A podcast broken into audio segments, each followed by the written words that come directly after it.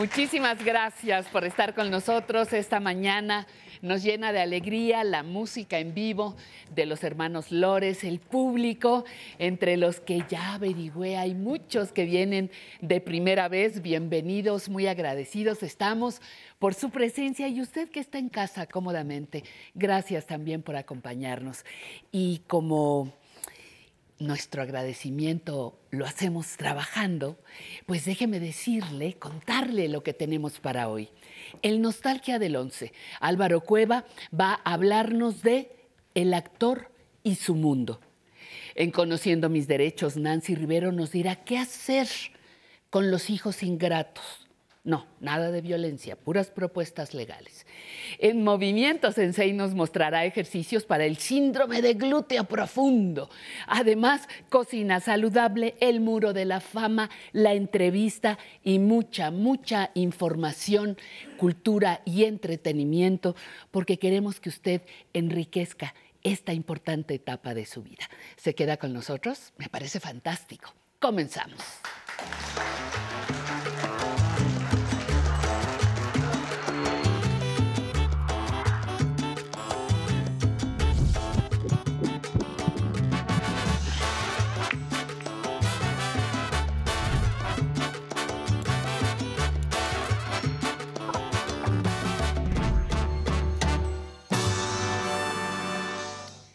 La lucha por los derechos de las personas tiene una muy larga historia porque no siempre existieron los derechos de la infancia, ni los de las mujeres, ni mucho menos los derechos de las personas adultas mayores.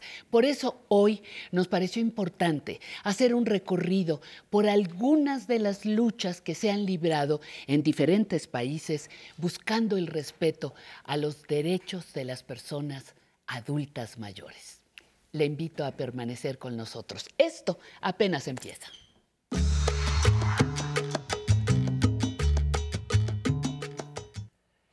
Juan Pablo Vivaldo, el doctor Juan Pablo Vivaldo de la Facultad de Estudios Superiores Zaragoza y el Centro de Enseñanza para Extranjeros, desde hoy va a ser defensor de los derechos de los bailarines.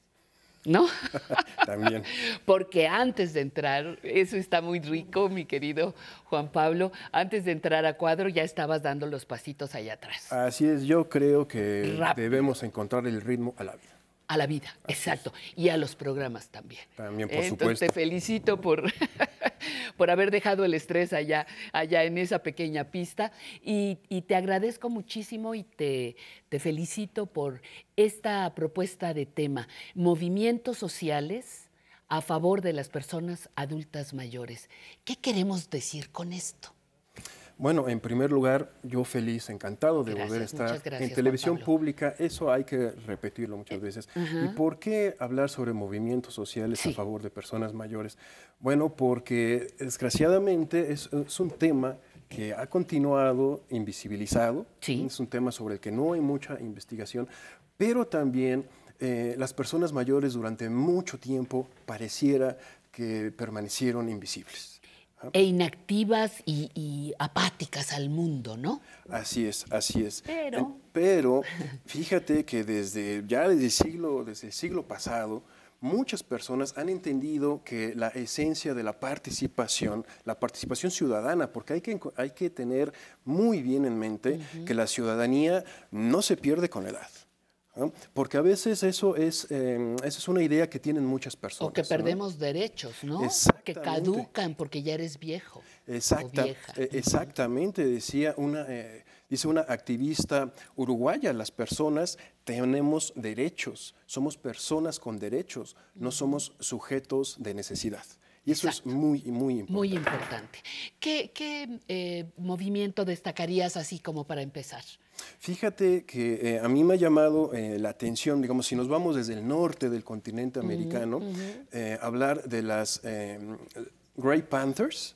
Grey Panthers fue un movimiento que inició Maggie Kuhn en la década de 1970 eh, Maggie Kuhn empieza a reflexionar sobre, sobre este movimiento porque en Estados Unidos en esa época eh, había una jubilación obligatoria. Sí, exactamente. 65 años. Entonces ella junto con otras personas se organizan porque eh, ella no se quería ir de, no, ella no quería que la jubilaran, creo. Exacto, exactamente. Y fíjate que hay algo muy importante. Cuando a ella le invitaron a la Casa Blanca en tiempos del presidente Gerald Ford, el presidente le dice, eh, la, detecta en la audiencia y le dice, sí, dígame, eh, joven señorita.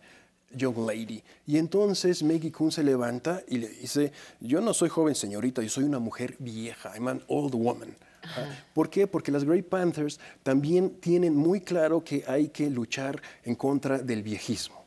Por eso son grey, ¿no? Por, su, cabello gris en ese momento. Exacto, las panteras grises. ¿eh? Y lo importante de las panteras grises es que también han entendido que la intergeneracionalidad es fundamental. De tal suerte que no solo están participando personas mayores, no solo están participando personas viejas, también personas de todas las edades.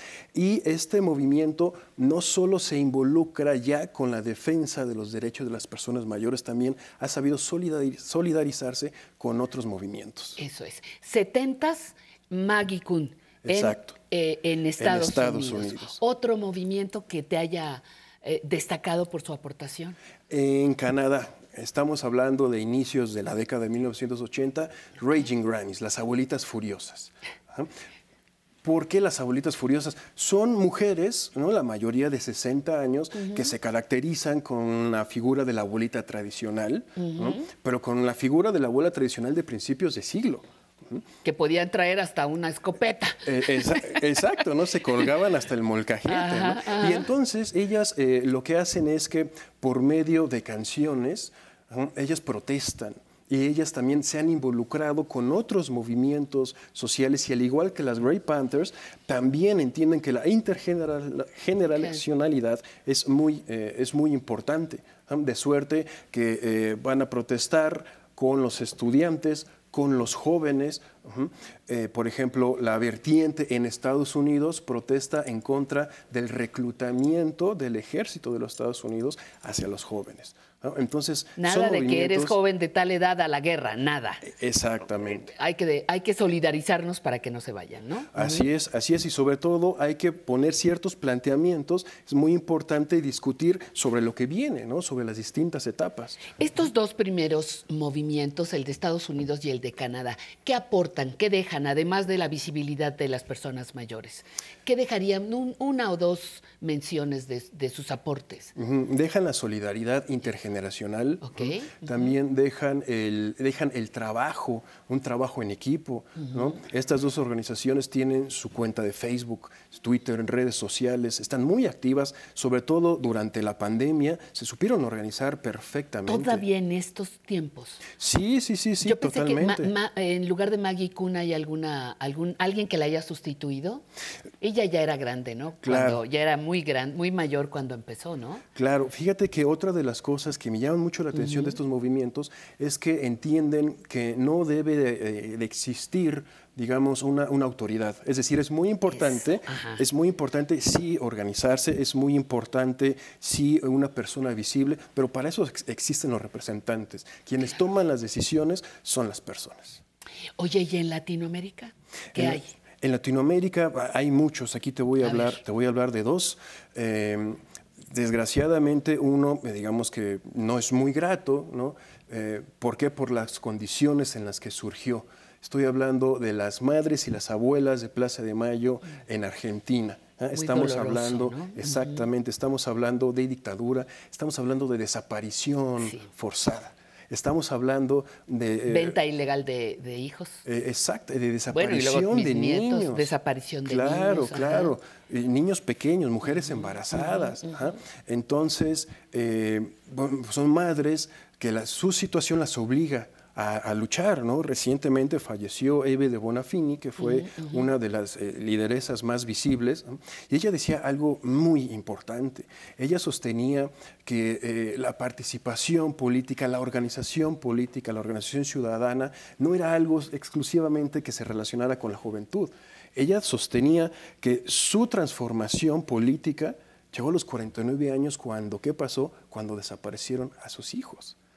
Y entonces de ahí en adelante se organizó, surgieron también las abuelas, las abuelas que... Envejecieron en el camino. Claro. Envejecieron en el camino. Claro, ¿no? imagínate, Qué- qué estamos, increíble. estamos Ajá. hablando de 1977 70, ajá. a la fecha, ¿no? Y las abuelas han encontrado a más de 100, 100 nietos. Nietos. Ajá. Eso es maravilloso. Es un Claro. trabajo excepcional.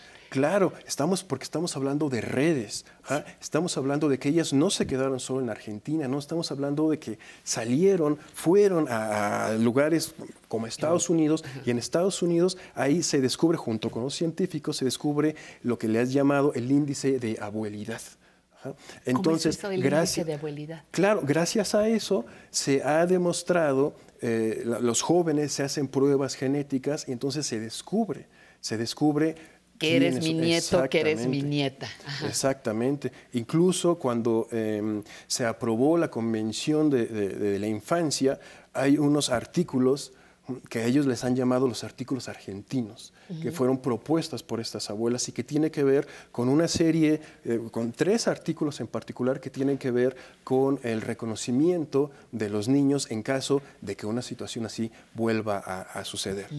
Entonces, Además de Argentina, la- las madres de la Plaza de Mayo, bueno, fueron las madres, luego fueron las locas y luego son ahora las abuelas de Plaza de Mayo. Así es. ¿Y qué otro latinoamericano hay otro que podamos destacar? Sí, fíjate que hay eh, eh, un, un caso que me llama mucho la atención, Cheranqueri, en Michoacán, en México. ¿Mm? Eh, se eh, organizaron las personas para que para expulsar a los narcotraficantes, para expulsar a los talamontes. ¿ah? Y quienes dieron, eh, quienes señalaron, quienes abrieron la puerta, fueron las mujeres. Había hay un historiador, John Womack, que sostiene que si hay una, próxima revolución, las que van a detonar esto son las mujeres. Entonces ahí estuvieron las mujeres de todas las edades organizándose. Y después, bueno, ¿qué pasó? Ahora en Cheranqueri las autoridades son el pueblo. En Cheranqueri se expulsó a los partidos políticos. Entonces, organizan sus asambleas. sí, sí, sí, sí, sí, organizan sus asambleas. Yo la última eh, asamblea que tengo eh, fresca es del 2018. Sí. Entonces, la forma de organizar sus asambleas es la siguiente. Se eh, ponen los keris, que es una forma de llamarle, bueno, significa abuelo en purépecha. Sí. Y entonces ellos son los que, bueno, van ahí echando el ojo. ¿No? Van diciendo, a ver, vamos a ver, vamos a ver cuáles son los requisitos y si cumplen, adelante. En esas asambleas el requisito es que todas las personas mayores de 18 años votan. Y quienes están en las asambleas son personas mayores de 45 años de 45, fíjate que, porque son jóvenes también, maduros, pero jóvenes en comparación a la vejez, ¿no? Que Así es, personas, personas que están iniciando el proceso de envejecimiento. Claro. Oye, ¿y qué tienen en común? Tú, tú que has estudiado esto, ¿qué tienen en común eh, de origen estos movimientos diferentes, diversos, en épocas, en países, en culturas? La idea primero de organización ciudadana. Es decir, la idea en que solo juntos, solo si avanzamos de manera solidaria, si avanzamos de manera intergeneracional, pero también si nos asociamos con otros movimientos, el poder, el poder es del pueblo. Ah, si se reconocen eh, los preceptos de la, de la, Constitución de 1917, que por cierto hoy se conmemora, ¿no? soy historiador, había que decirlo. Claro, tenías que decirlo. Claro, claro. Entonces, eh, eso, eso, es muy importante. La soberanía dimana del pueblo, del pueblo organizado. Mm, y el combate al capitalismo, al neoliberalismo, es decir, a esta visión que privatiza, a esta visión que pondera, eh, que pondera las diferencias. Ah, tú tienes dinero, ah, todas eh, este montón de personas no. Tú eres joven, el resto no. O están las personas viejas que, pues bueno, ahí las ponemos.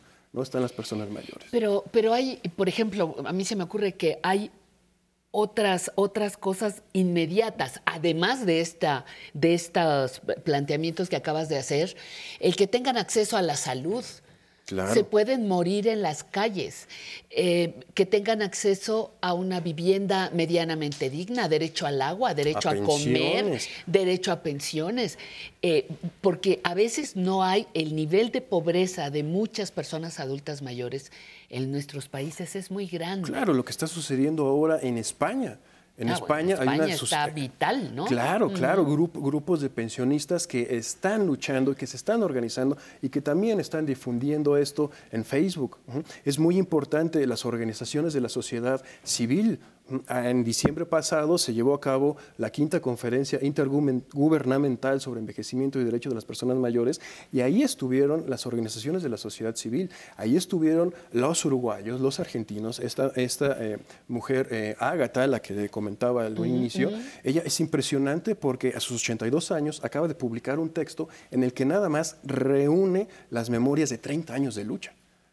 30 años de lucha. Pacatricio en España también tiene, tiene otros datos. En fin, yo, a mí me encanta que tú con tu visión, uno, a favor de las personas adultas mayores, dos, como historiador e investigador, estés metido en esto que está poco documentado, porque pareciera que no se ven, pero ya nos trajiste una probadita para empezar.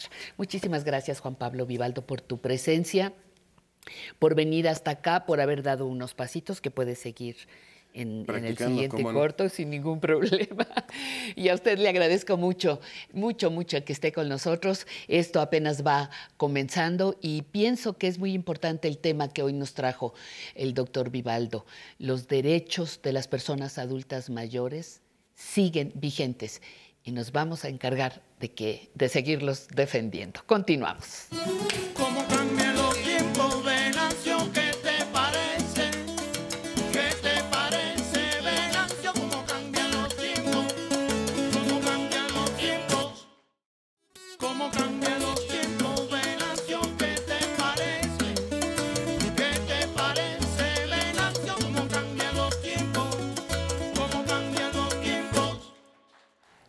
Y ahora vamos a la vejez en la historia.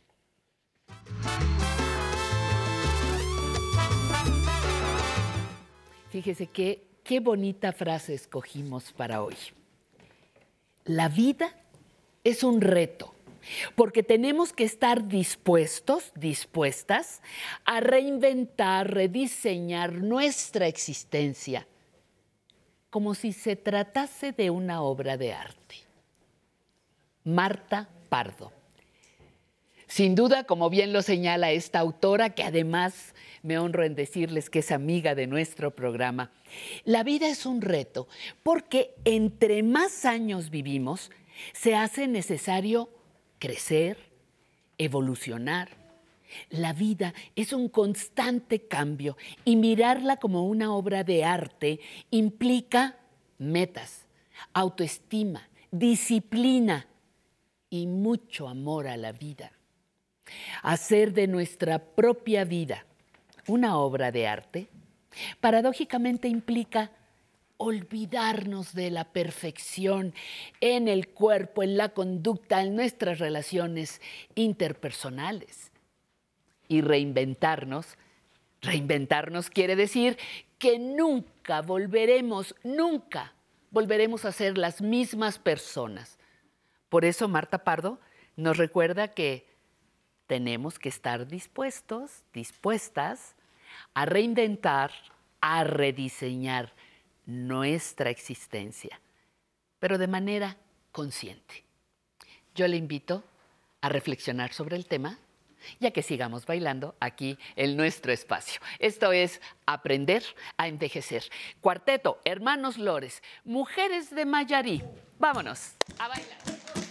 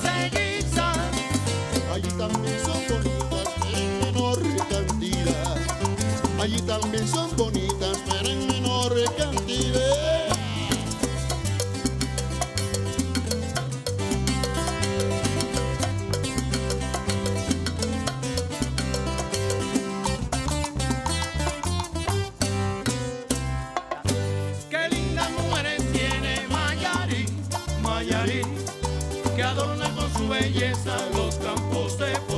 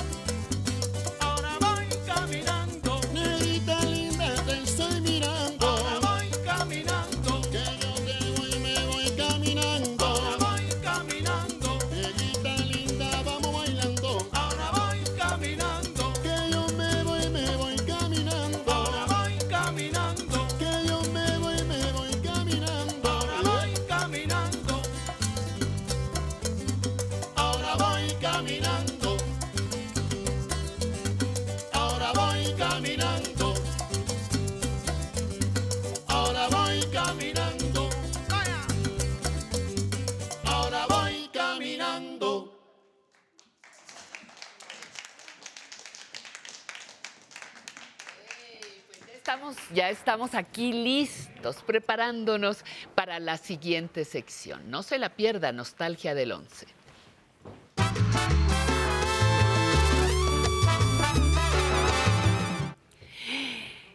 Y saludamos a Álvaro Cueva. Te iba a decir, qué sorpresa que estés aquí. No, no es ninguna sorpresa, es un- una gran oportunidad de acercarnos a lo que tú cada semana vas proponiendo para, para la nostalgia de este canal con tan importante historia, ¿no? Hoy vas a ser muy feliz, mi Pati Voy a ser querida. muy feliz. Pero antes que nada, quiero saludar a estos músicos Eso, maravillosos. claro. Ustedes que bailan increíble. Algún día me les voy a sumar. día, ya verán, amenazo. Y por supuesto, usted en casa, qué cosa tan más maravillosa. Vamos a ser felices. Se lo juro, se lo juro, se lo juro. Y ahí le va. ¿Usted se acuerda de un programa internacional súper famosísimo que se llamaba Desde el Actors Studio? Es de 1994, tuvo muchas temporadas, es una creación del maestro Lipton, eh, un gran académico de Nueva York. Ok, todo el mundo dice que, wow, qué revelación, cómo innovó. Ah, ah. Nosotros, desde principios de los años 80, teníamos algo igual o mejor. No me cree, pero es que, mira, abra bien los ojos para que luego no la engañen, para que luego no la engañen. Aquí se hacen cosas importantes a nivel global, como esto. El actor y su mundo goce.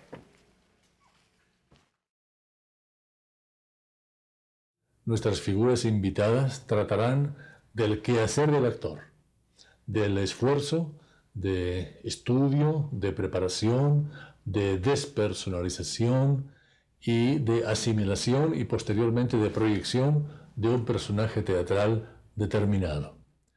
Puede ser que a algún eh, eh, telespectador eh, superficial el tema le parezca algo árido o tecnicista, Mm, más no a usted, porque ya nos vamos conociendo. Yo creo que usted apreciará estas confidencias de nuestras grandes figuras, porque no estamos visitando a discutibles, muy discutibles estrellas fugaces, sino que estamos eh, recibiendo la enseñanza de auténticas autoridades de nuestra escena. Escuchémoslas. Ok.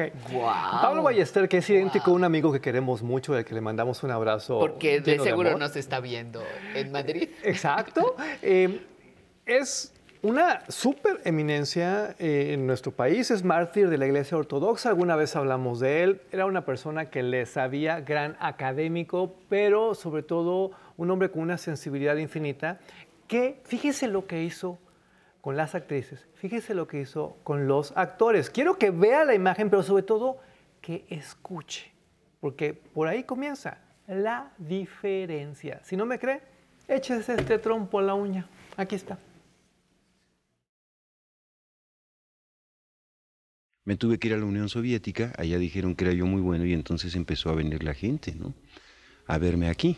Eh, mismo experimento que estoy tratando de realizar con pobres gentes, a ver si, si no tengo que esperar 19 años para que se me llene el teatro, porque además me puedo morir y la obra es buena. Este, me gustaría que la vieran porque de verdad la obra es buena. Entonces, eh, sí, yo sí asisto como espectador y no como obligación, asisto con un enorme placer. A veces me gustan las cosas, entonces eh, eh, tengo un archivo en el cerebro donde digo, ah, qué cosa tan fea hicieron aquí, no lo haré nunca. Pero también tengo un archivo positivo donde digo, pero qué maravilla ha hecho este señor. Entonces no se trata de copiarlo, sino sencillamente de decir, qué bien. Entonces yo también tengo que dar un paso porque me estoy quedando atrás. O sea, el mundo no puede empezar y morir en mí. Esto sería verdaderamente monstruoso. No, el mundo empieza donde empieza y acaba donde acaba. Y yo soy una pequeña tuerca, pero una, una tuerca que tiene que estar tratando de perfeccionarse. ¿Y cuál es la forma de perfeccionarse? Trabajar mucho y ver lo que hacen los demás. Porque si no veo lo que hacen los demás, me ahogo en mí mismo. ¡Ay, qué testimonio! No, no, es que- bueno, de, los, de lo mejor que ha tenido el país. De veras que sí. Le mandamos un abrazo muy cariñoso a su familia. ¿Y cuál es la nota?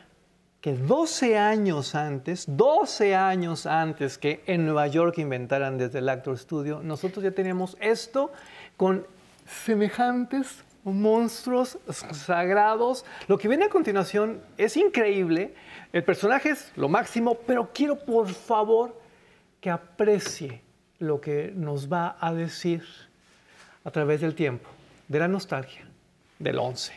Mire.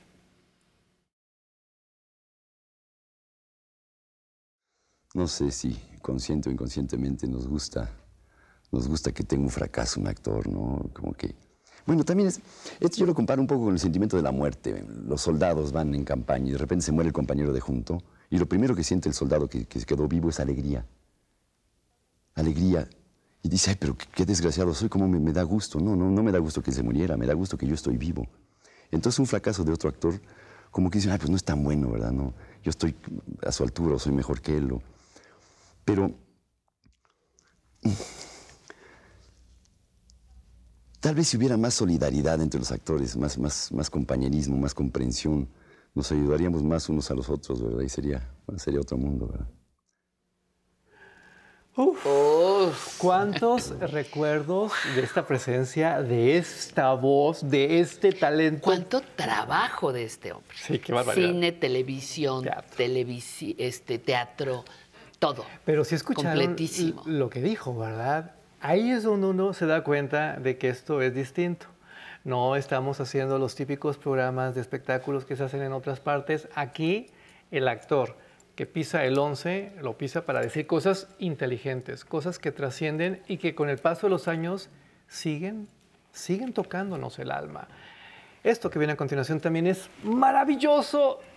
Disfrútelo, pero de veras, háblele a las nietas, a los nietos, a las hijas, a los hijos, porque es que hay que aprender de personalidades como esta.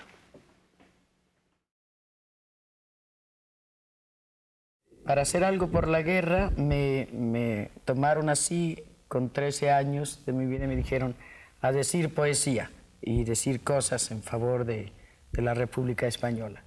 Y en México, uno de los muchachos que estaba en aquel grupo que decíamos... Eh, poesía pues, de León y de otros muchos poetas en los frentes de batalla, estaba en México y es, era hijo, sigue siéndolo, de un director y actor eh, español y de una actriz que eran Pepita Meliá y Benito Cibrián.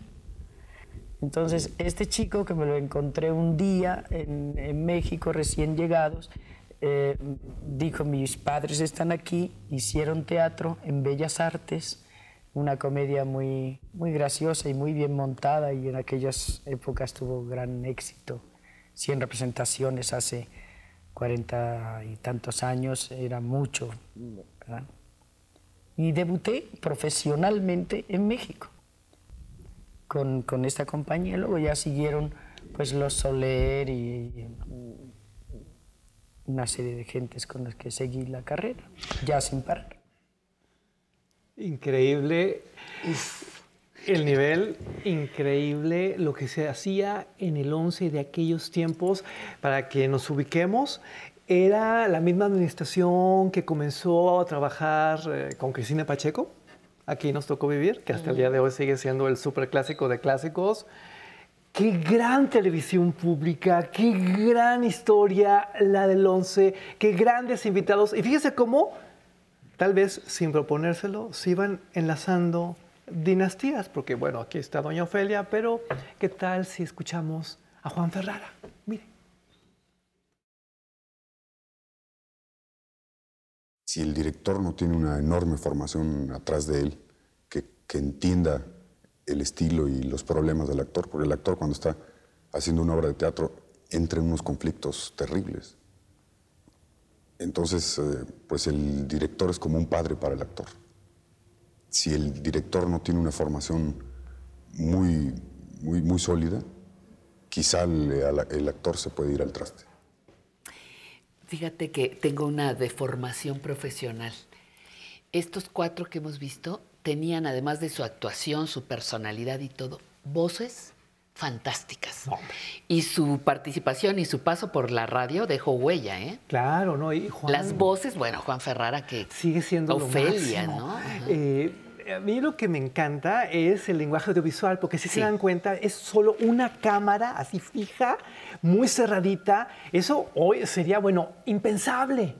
Pero en aquellos tiempos mandaba mensajes, en aquellos tiempos era muy interesante, rompía con lo que se hacía en la televisión privada y lo que viene a continuación también es como para que reflexionemos, ¿eh? Estamos con el actor y su mundo Nostalgia del 11, goce.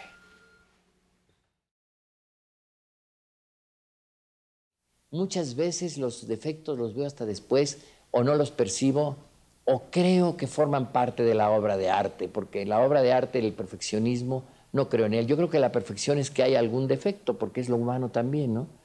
El gran pintor mexicano Manuel Rodríguez Lozano decía, el arte es como imperfecto como la vida y como Shakespeare y como el mar, decía, decía él, esa frase bellísima. Entonces voy siempre dispuesto. Ahora, hay veces en que ya el producto es tan malo es de tan poca calidad, es tan inferior, es tan subdesarrollado, para usar esa palabra, ya, ya infradesarrollado, que uno a veces siente la vergüenza ajena, que es la peor de las vergüenzas, cuando están haciendo el ridículo, siente uno que usted lo, lo, experimenta, lo le habrá pasado a usted también, don Pablo, y siente uno disgusto y siente indignación, porque puede haber sido una cosa frustrada, eso no importa, puede ser una cosa que tenga defectos, pero cuando verdaderamente es una cosa que no tiene que ver con el teatro, o que es tan baja y tan, tan inferior que solo explota, como diría Pirandello, los, los sentimientos primarios y más bajos del público, entonces sí causa indignación. Qué honor tan más grande. Qué, frase. Es que estamos ante uno de los dramaturgos más importantes de la historia de nuestro país y formó parte de este proyecto en el 11 ¿Cuál es la nota? ¿Por qué es relevante que nosotros hagamos este viaje? Porque ya decíamos lo de desde el Actor Studio, les ganamos. Pero este proyecto no está muerto. El 11 sigue creando contenidos de esta naturaleza del más alto nivel internacional y a las pruebas me remito. Seguramente usted, como yo, es fanática, fanático de lo que vamos a ver a continuación y que es poco menos que glorioso. ¿De qué estoy hablando? Pues de esto. Pero le aprendes a esa gente y no te achicas. No cómo, te achicas. ¿Cómo le respondes? ¿Escuchando lo que te está diciendo en el viéndolo momento? a los ojos, viéndolo a los ojos, escuchando. Y yo siempre, y yo soy old school como mi papá. Si me dice, mijita, a mí no me importa dónde estés sentada tú, si te está hablando a ti el director o no, tú siempre escuchas al director. Porque es lo único que te va a hacer saber que es el tono de todo y lo que el director quiere. El director es la máxima autoridad. Siempre, me lo dijo así mi papá.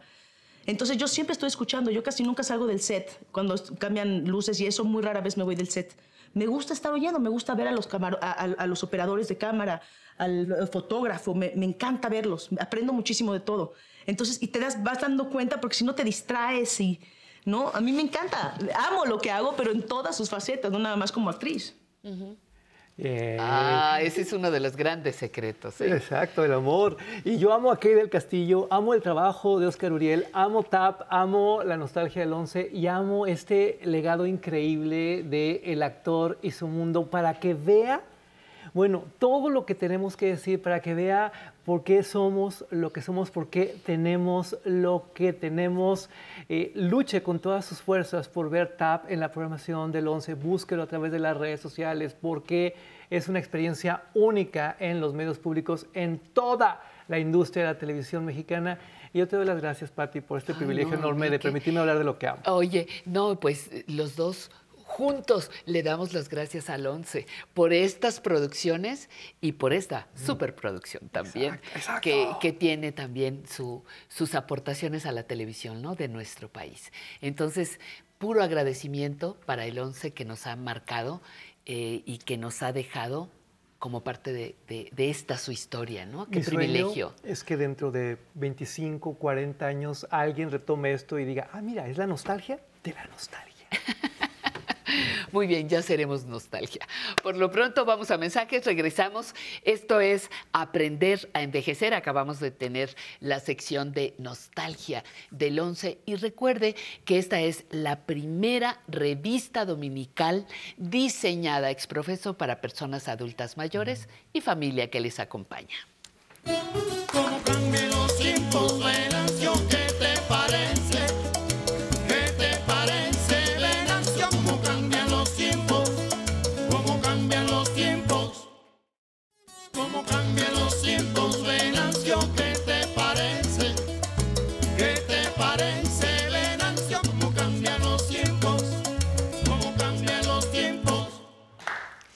Hola, ¿cómo están? Es un placer acompañarles en este domingo, agradecerles sus llamadas, su comunicación, su participación en las redes. Nosotros estamos muy contentos de que formen parte activa de nuestro programa. Anímese a venir a bailar, anímese a participar de nuestro programa.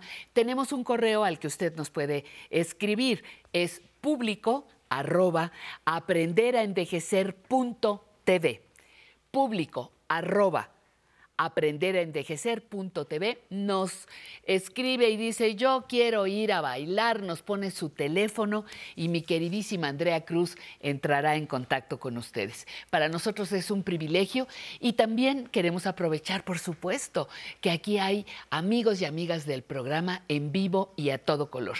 Por eso vamos a pasar con nuestra queridísima Pamela Montes de Oca, que tendrá algo que compartirnos. Adelante, Pam. Así es, Pati, muchísimas gracias. Saludamos a toda la familia que disfruta aprender a envejecer desde el estudio de El 11. Aquí todo el público querido está muy animado y además les quiere compartir una gran experiencia como Juanis González. Ella tiene 71 años de edad, pero Juanis, a ver, platícanos, dinos, ¿qué haces tu día a día? Pues un día puedo estar muriéndome y al otro día estoy bailando, porque este, pues la actitud es lo importante y pongo mi celular, me enfoco bien y empiezo a bailar la música que sea. Pero- Bailo de todo. Pero ¿cómo que muriéndote? A ver, a ver, ¿cómo- ¿cómo está eso? Pues sí, puedo estar ahora internada y mañana estoy bailando. ¿Qué me haces dicen para que, tener esa actitud?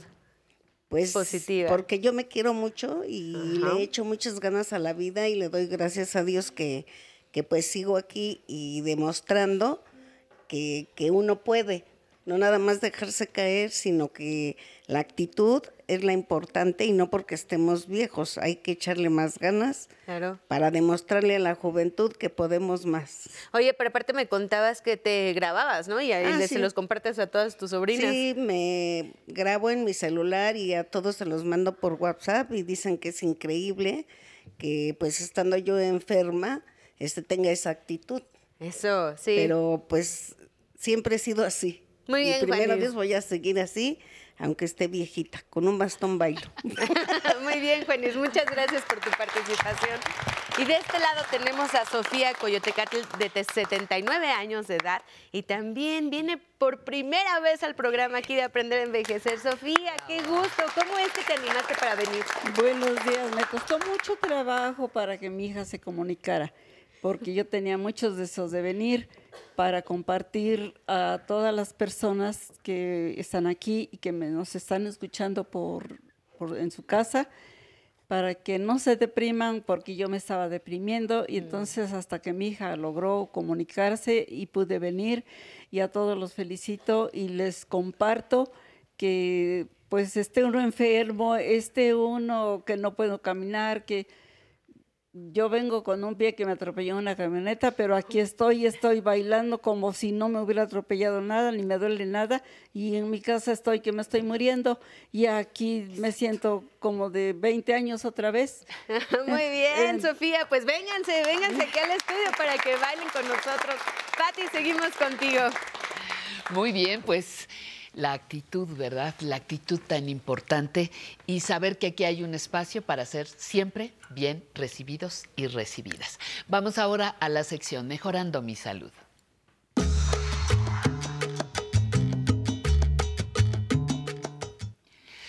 Doctora Citlali López, maestra en ciencias médicas, ¿cómo estás? Bien, Pati querida, bien. pues con el privilegio de estar aquí contigo, Con el todas las privilegio, ¿verdad?, de poder escuchar, de ver, de seguir aprendiendo. Eso es fantástico. Y nos traes un tema mm, amplio, difícil, necesario, indispensable. ¿Cuál es? Así es, Pati. Bueno, vamos a hablar el día de hoy de la salud ocular del adulto mayor. Ay, excelente. Para eso tenemos una entrevista con Sí. una especialista en el Sí. tema, que es oftalmóloga. y vamos a desmitificar y ver las realidades de las molestas cataratas, súper frecuentes en el adulto Mm, mayor, sí. pero que además la gente no se quiere someter a un procedimiento quirúrgico porque hay una serie de barbaridades por ahí que son mentiras que evitan que la gente pues tome una decisión importante que les va a evitar un montón de cosas, problemas a la larga de deficiencia visual, caídas, que es algo súper Sí, sí, sí. importante. Golpes. Ya sabemos que eh, ta- también esto tiene que ver con el aislamiento social de las personas mayores, así que sin hacer más preámbulos, si quieres, vamos a ver la cápsula y regresamos. Muy bien. Pati, querido auditorio, para complementar nuestra sección de mejorar mi salud, el día de hoy voy a platicar con la doctora Jimena Ceja Martínez. Ella es cirujana oftalmóloga y está adscrita al área de microcirugía del segmento anterior del Hospital de la Luz para darnos mitos y realidades de cataratas. Hola, ¿cómo estás, doctora? Hola, ¿cómo estás? Muy bien, gracias. Pues, a ver, vamos por el principio. Cinco mitos sobre las cataratas. Cinco mitos. Em, de los mitos más frecuentes es, eh, tengo que esperar hasta que la catarata esté madura para operarme de catarata. No. Eh, ya podemos operar la catarata siempre y cuando ya esté eh, disminuyendo la visión y ya esté interfiriendo con sus actividades. Otro mito es, em, la cirugía se realiza con láser. La realidad es que no. La cirugía se realiza hoy día con una técnica que se llama facoemulsificación y es por medio de ultrasonido, aunque hay unos, un láser que se puede utilizar para hacer algunos pasos de la cirugía. Otro mito, ¿la catarata vuelve a salir? No, la catarata una vez que la quitamos ya no vuelve a salir. Lo que puede llegar a suceder es que la bolsita natural que contenía al cristalino, que es la catarata, se puede llegar a opacar con el tiempo y eso hay que limpiarlo con un láser. Este, es un procedimiento muy sencillo, pero ya no vuelve a salir. Eh, otro mito es si me pueden, eh, si a fuerzas me tienen que dejar eh, con lente intraocular. Y sí, la verdad es que sí, hay que dejar los, eh, los pacientes con un lente intraocular después de la cirugía porque si no la visión es muy mala. Y otro mito es eh, que la cirugía se hace con anestesia general. La verdad es que hoy día la técnica es muy, muy este, sencilla, el procedimiento es muy rápido y lo podemos hacer con anestesia local y sedación. El paciente está despierto y les va muy bien. Maravilloso. Cinco realidades. Sí, cinco realidades. Este, ¿Qué otras eh, realidades? Eh, hay diferentes tipos de lentes intraoculares. Dependiendo de lo que queramos tratar, pueden ser varios tipos de lentes. Hay lentes para ver de lejos, lentes para ver de lejos e intermedio, por ejemplo, como la computadora, o lentes intraoculares para ver le- eh, lejos, intermedio y cerca y poderle ofrecer ya independencia de lente a los pacientes. Otra realidad, eh, la cirugía hoy día es muy sencilla, es muy corta, eh, la recuperación es muy fácil, ¿de acuerdo? Eh, la recuperación es aproximadamente de una semana, un mes y ya, si la cirugía no tiene ninguna complicación. Eh, otra realidad es eh, que vamos, si el paciente no tiene ninguna otra enfermedad aparte de la catarata, eh, va a recuperar la visión al 100%. Y este, pues nada, la cirugía hoy día es la técnica que lo único que ha demostrado que puede quitar y curar las cataratas y la cirugía es bastante noble y es curativa al 100%. Y hablemos de la, de la última realidad, que es cuidar la visión y tratar un, pa- un padecimiento como las cataratas, mejora sin duda la calidad de vida. Es una realidad de realidades. Totalmente, les cambia la vida a los pacientes. Doctora, pues muchísimas gracias. Realmente esto eh, que, que lo has dicho de una forma muy sencilla y sabemos que tiene mucha experiencia atrás de, de estas palabras que nos dices el día de hoy, pues nos ayuda mucho a tomar mejores decisiones y a seguir mejorando nuestra salud. Muchísimas gracias. No gracias por estas recomendaciones. Y bueno, vamos al foro para seguir hablando de esto, de la salud de los ojos, Patti. Fíjate cómo, cómo no, lo, no lo valoramos a veces hasta que no hay un problema en alguna parte de nuestro cuerpo o algo que asusta mucho a las personas también es eh, que ya no ves de cerca, ¿no? Que no sabes si te injertas brazo o mejor te pones lentes, ¿no? No, no, sí estás- no, no, Está pero- un poco exagerado, pero no puedes leer. No, no, sí, ahí tienes toda la razón. Ahí te empiezas a decir, ups, ¿qué está pasando? A mí me pasó la semana pasada que traía lentes y dije, no, aquí algo está pasando. Y esas cositas ya hay que voltearlas a ver, sobre todo cuando tenemos actividades o de pronto no tomamos la, la- la rutina del día a día de ver televisión, de leer el periódico, de ver los celulares, etcétera, etcétera, que ahí hay un área de oportunidad importante para cuidar los ojos, porque no tenemos una cultura de cuidado de los ojos. ¿Quién nos enseña? Creo que nadie y no te los quiere, no te los cuidas hasta que no ves que está fallando. Eh, por ejemplo, una cosa tan simple como si vas a estar muchas horas frente a una computadora, requieres de lubricarlos. Y casi nadie nos lo dice. Y casi nadie lo hace. ¿No? Y el desgaste, el cansancio de los ojos, un filtro, porque la luz de los aparatos electrónicos están. eh, pueden afectarte un poquito tu, tu visión, eh, sin entrar en, en alarmas ni nada, pero son pequeñas, grandes cosas que nos ayudan a prolongar el bienestar de los ojos. Sin duda alguna, Patti, y en ese sentido quisiera retomar lo que dices Sí, sí. acerca de la lubricación de los ojos porque es un tema súper importante. Si estamos leyendo si es- muchas horas, si estamos frente a la computadora o simplemente no estamos haciendo nada, sino viviendo, tenemos que estar lubricando los ojos por lo menos cada 12 si no hay tanto, tanto factor. Hay por lo menos 15 lubricantes oculares comerciales que son accesibles económicamente y que uno tiene que tener la cultura de utilizarlos. Como médicos de primer contacto es muy complicado evaluar los ojos porque por lo general cuando la gente llega y nos dice, doctora, ¿qué tengo? ¿Por qué esto pasó? No sabemos oftalmólogo. Menos podemos hacer eh, la recomendación de persona a persona, mira, ponte estas gotitas que a mí me funcionaron, mira, ponte estas cosas. Si hay un, un área especial del cuerpo que hay que tener muchísimo cuidado con la automedicación, es la salud de los ojos. un lubricante y al oftalmólogo que él va a saber qué es lo que se tiene que hacer porque hay cosas que sí hay que tener mucho cuidado, como que de repente yo me dormí, bien, desperté y ya veo como una telita. O, O ya el está ojo está hinchado, rojo. o está rojo. Los ojos rojos, ¿cuánto no te dicen de tu salud, no? Es correcto, Pati. Entonces, pues esas cosas que de pronto decimos, ay, no, pues ponte tantito té de manzanilla o ponte una bolsita para que se te refresque, un poquito de hielo o hazte un masajito. No, porque puede estar ahí en peligro, pues la salud del órgano, del ojito, ¿no? Entonces, bueno, pues eso es importante. Otra cosa es la distancia a la que utilizamos las cosas. Se dice de manera didáctica que si nosotros tenemos una tele de este tamaño, pues el doble de, supongamos que son 60 su centímetros, el, do- el doble del ancho del televisor tiene que ser eh, la distancia en la que yo puedo Ah, acceder, fíjate, es al, buena idea. a- acceder al, al televisor y colocarnos a 30, de 30 a 70 centímetros, si es posible, el- el- La lectura. la lectura. Leer al aire libre es muchísimo mejor porque además se nos fija la vitamina D si lo ocupamos con un poquito de solecito y no nos exponemos a la luz que es tan perjudicial para eh, los ojos. Nosotros que hacemos televisión todavía tenemos un riesgo mayor por, las, por la luz de las cámaras que ocupamos. Ujú. Depende de la actividad profesional que la persona haga, tendrá que tener todavía más cuidado con los ojos.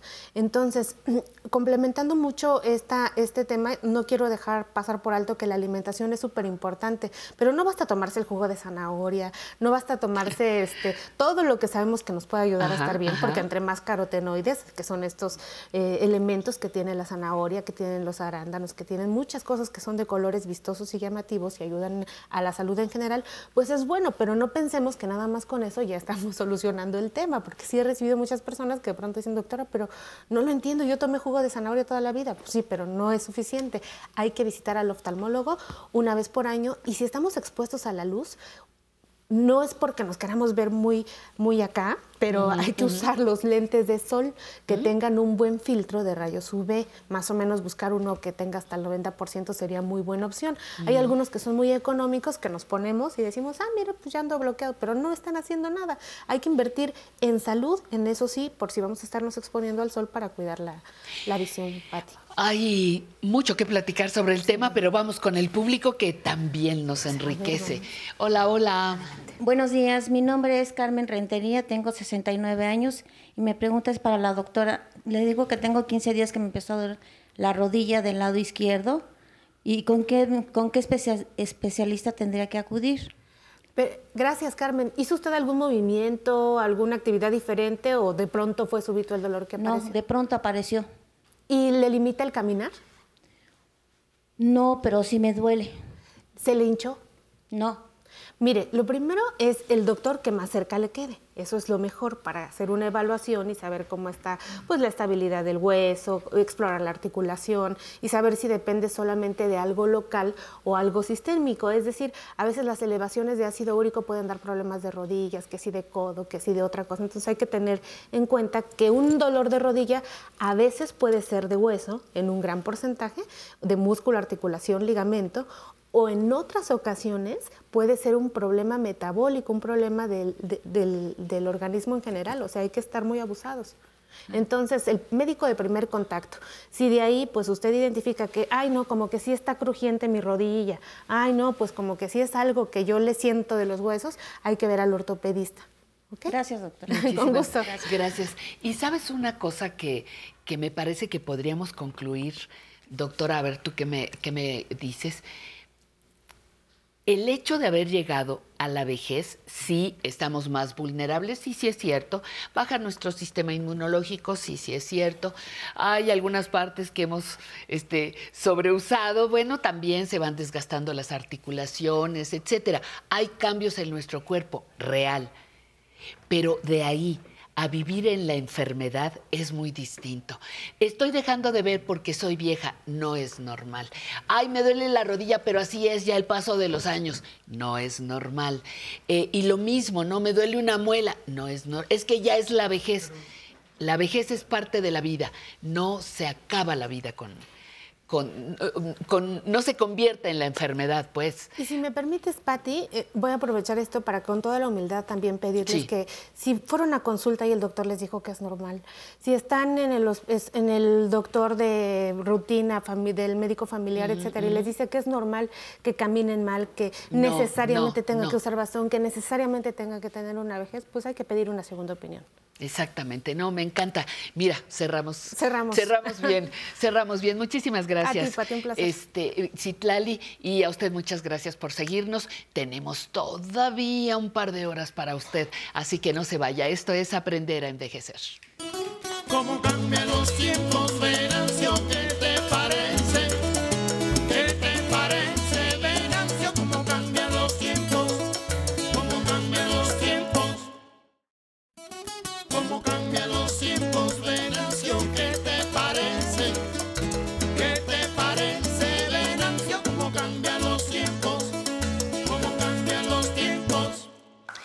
Y como cambian los tiempos, dicen nuestros compañeros músicos, pues aquí también cambiamos el contenido cada hora. No se vaya, mire, viene zona tecnológica. Alan Calvo explicará cómo cambiar la foto de perfil de Facebook. Ya se va a poner una de más joven, ¿verdad? Pero no, hombre, ponga una de cómo está ahora. En la entrevista les voy a presentar una conversación que sostuvimos con Solar, un luchador así de los de lucha libre, con más de 60 años y activo. Ahí los invito. Y ahora vamos a nuestra sección Conociendo mis derechos.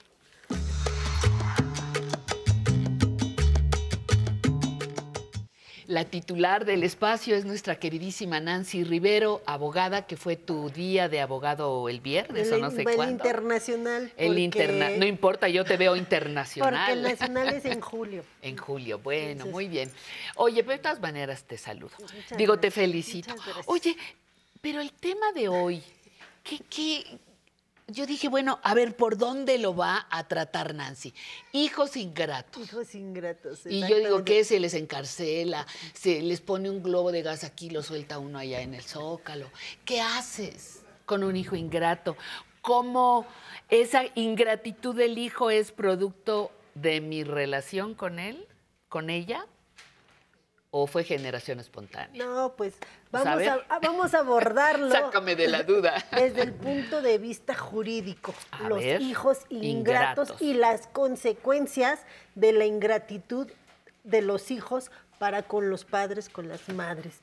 Para empezar, mi querida Patti, el tema de ingratitud, fíjate que sí se contempla en nuestra legislación. ¿Y qué dice? Pues no hay una definición como tal en nuestros códigos civiles, ¿no? Sí. En nuestro en, en nuestro modo de vida sí sabemos que Sí, es un no, hijo no, ingrato y no lo sabe, podemos decir aquí al sabe, aire, ¿no? ajá. Pero como tal... Ingrato, licenciada, no el otro. Bueno, pero como tal, fíjate que en, en diversas cuestiones civiles se habla de la ingratitud y las consecuencias. Ahí te va. A ver. Para empezar, en vámonos, eh, como diría Jack el Destripador, por, partes. Estando vivos, si una persona le dona a uno de sus hijos algún bien, Sí. Y el hijo se vuelve ingrato, así lo contempla la legislación, se puede revocar esa donación para los hijos ingratos. Nada de que el da y quita con el diablo se desquita, nada de eso. No, no, ¿Se no. lo puedo revocar? Le puedo quitar la donación de los bienes en caso de que uno de mis hijos se vuelva ingrato Mm. conmigo. Ahora bien, eh, la doctrina jurídica ha hablado de la ingratitud en varios supuestos y las consecuencias. En una cuestión de, al momento de hacer el testamento, si algún hijo es ingrato, puede quedar fuera del testamento, porque es decisión del padre a quien se lo dará. Pero entonces es una apreciación subjetiva que para mí sea ingratitud. Puede ser ingratitud para una mamá que no te vengan a ver cada ocho días, horror al crimen, ¿verdad? Pero bueno, cada ocho días, o para una mamá que no le hayan visto en los últimos cinco años. Sería completamente distinto. Es muy personal la percepción. Jurídicamente, la ingratitud los jueces la valoran de la siguiente manera. El hijo que cometió delitos de violencia intrafamiliar en contra de los padres. Muy bien. El hijo que no otorgó alimentos cuando los padres lo necesitaban. El hijo que interpuso denuncias o querellas infundadas en contra de los padres. Porque muchas veces esto puede suceder que yo esté acusando a mis padres de algún delito que, Que no, no sea cometieron. cierto Ajá, y que ajá. entonces yo voy y los denuncio.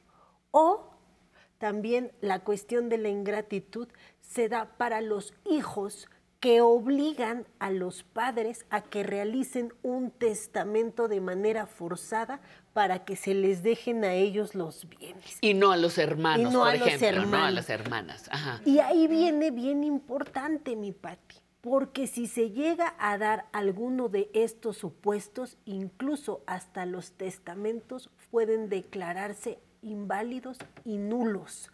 Un ejemplo, yo eh, eh, vivía con mis padres, mis padres me ponen a mí en el testamento y se descubre después que yo cometí algún delito en contra de ellos. Fraude, amenazas, Violencia, amenaza, violencia. ajá, ajá. Entonces, el resto de los herederos pueden acudir a reclamar que el hijo ingrato no sea fuera. acreedor de los bienes del herencia. Oye, pues está muy clarito. Repítelo, por favor. Actos de violencia. Violencia intrafamiliar, intrafamiliar. en contra de los padres. Que tengan la obligación de darles alimentos Y no lo hagan. hicieron. Ajá. También que los hayan forzado a elaborar un testamento para que ellos se queden con los bienes o hayan interpuesto alguna denuncia o querella infundada en contra de los no, está muy- padres, ¿no? Muy clarito que es la ingratitud. Y ahí, fíjate que los jueces, eh, porque como tú bien dices, es una cuestión subjetiva, Puede pero hay que acotarlo ajá, ajá. jurídicamente, se pueden invalidar incluso hasta los testamentos cuando haya alguna de estas cuestiones. Entonces no se salva el hijo, ¿no? De que Nada- "Ay, ya se murió mi papá, No. yo hice y deshice, ya me voy a quedar con los bienes. O no importa lo que yo haga, ya estoy en el testamento. Exactamente. Nanay, nada. Y también Me recordar. te puedo quitar. recordar y recordar aquí como disco rayado. Yo puedo cambiar mi testamento las veces que quiera. Si primero estaba un hijo y este se vuelve ingrato conmigo, lo puedo cambiar para otra hija, para una nieta, para un amigo, claro. incluso hasta para la beneficencia pública, ¿no? Y esto siempre va a ser en privado con el fedatario público para que no haya de que ay se va a enterar el otro Ajá, y entonces ya me la va a armar y yo voy a tener problemas, ¿no? Todas estas cuestiones se dan en privado y también, como lo estábamos diciendo al inicio del programa, entre vivos, si yo le dono, le dejo mi casa a uno de mis hijos, ¿cuántas veces no ha pasado? Que apenas ya se encuentran poseedores de los bienes, sacan al papá, sacan a la mamá y entonces yo ya, pues tú ya me lo diste, yo ya soy el dueño. Sí, Ojo, sí, sí. Se puede revocar la donación por casos de ingratitud y ahí sí, clarito, clarito, clarito, lo dice el Código Civil que en caso de donaciones yo lo puedo revocar y quedarme con mi bien nuevamente en caso de que mi hijo se haya vuelto ingrato. Entonces, para que tengan cuidado los padres, tengan cuidado los hijos, de que una vez que se transmiten los bienes, no queda todo ahí.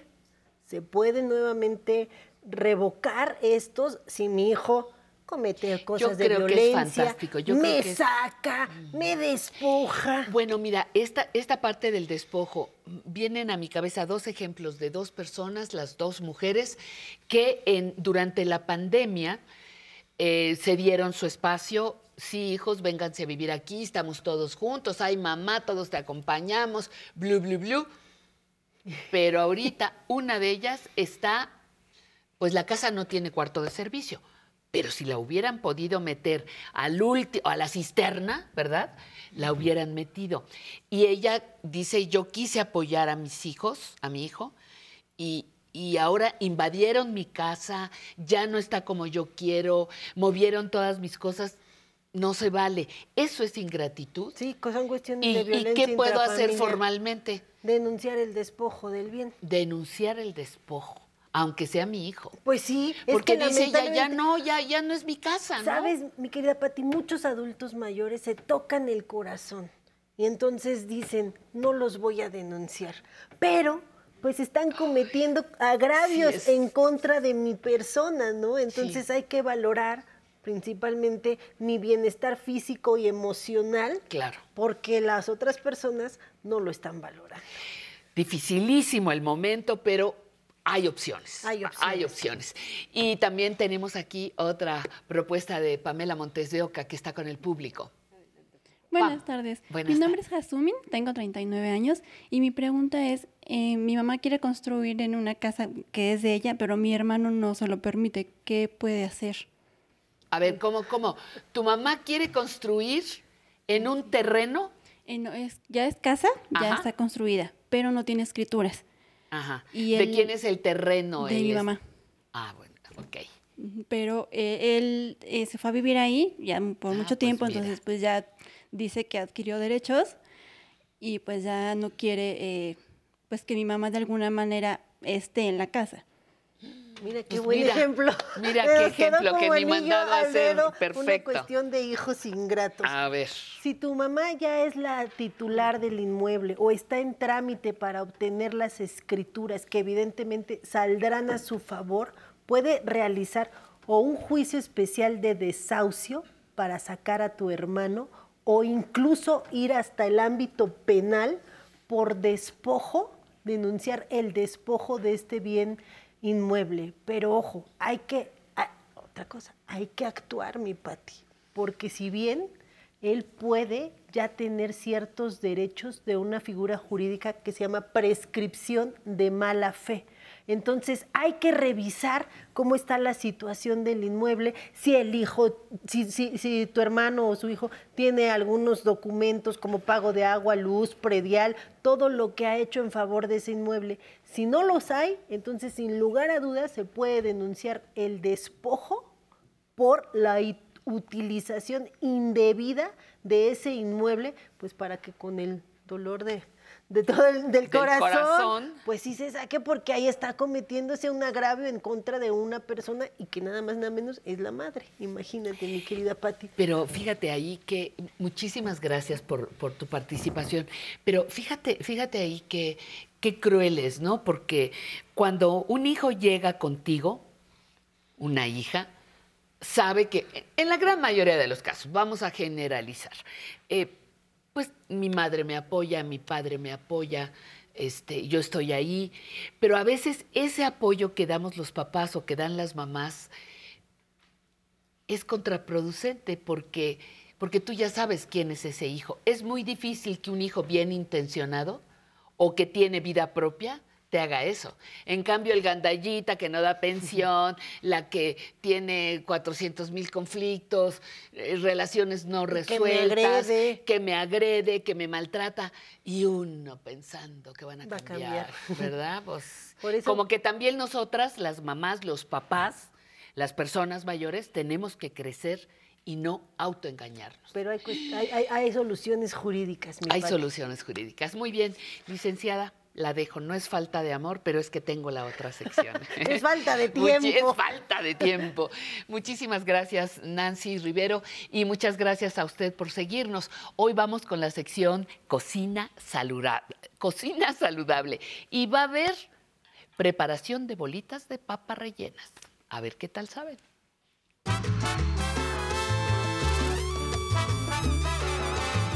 Buen día, amigas y amigos de Aprender a Envejecer. Les doy la bienvenida a esta sección de Cocina Saludable.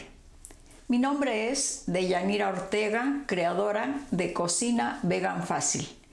Aquí les compartiré recetas fáciles, económicas y saludables. En este espacio prepararemos alimentos nutritivos y deliciosos que nos ayudarán a variar nuestras comidas. Les ayudaremos a sustituir alimentos de origen animal por ingredientes de origen vegetal que nos ayudarán a mantener un sabor exquisito. Hoy cocinaremos unas bolitas de papa rellenas.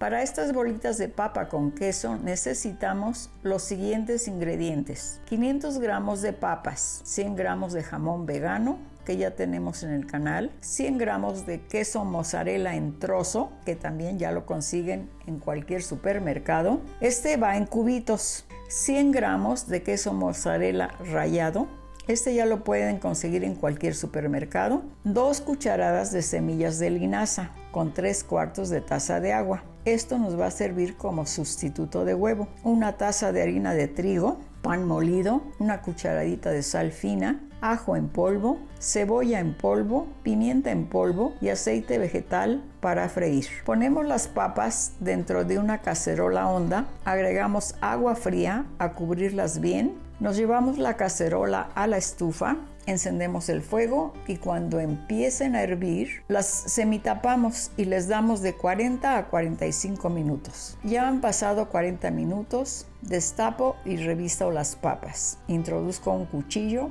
y las siento que todavía les falta un poco. Así que les damos otros 5 minutos. Pues ya han pasado los 5 minutos más, destapo, reviso con el cuchillo y sí, ya están bien cocidas. Apago el fuego y las retiro de la cacerola en un plato para que enfríen un poco y poder retirarles la cáscara. Mientras se enfrían las papas, ponemos en un pocillo los tres cuartos de taza de agua, nos lo llevamos a la estufa, encendemos el fuego y cuando empiece a hervir agregamos la linaza. Le damos un minuto y ya ha pasado el minuto, así que apago el fuego y colamos. Esto que estamos colando es lo que nos va a servir como sustituto de huevo. Le quitamos la cáscara a las papas, ponemos una dentro de un bol, la cortamos en pedazos y machacamos bien. Y así vamos poniendo dentro del bol cada papa, la cortamos en pedazos y machacamos bien hasta tener todas hechas un puré. Ahora agregamos el queso mozzarella vegano rallado y mezclamos. Agregamos el jamón vegano, mezclamos. Ahora agregamos la cucharadita de sal fina, un poco de pimienta en polvo, ajo en polvo y cebolla en polvo y mezclamos todo muy bien. Bien, me pongo un poco de aceite en las manos antes de hacer las bolitas para poderlas manejar bien. Con la cuchara saco un poco de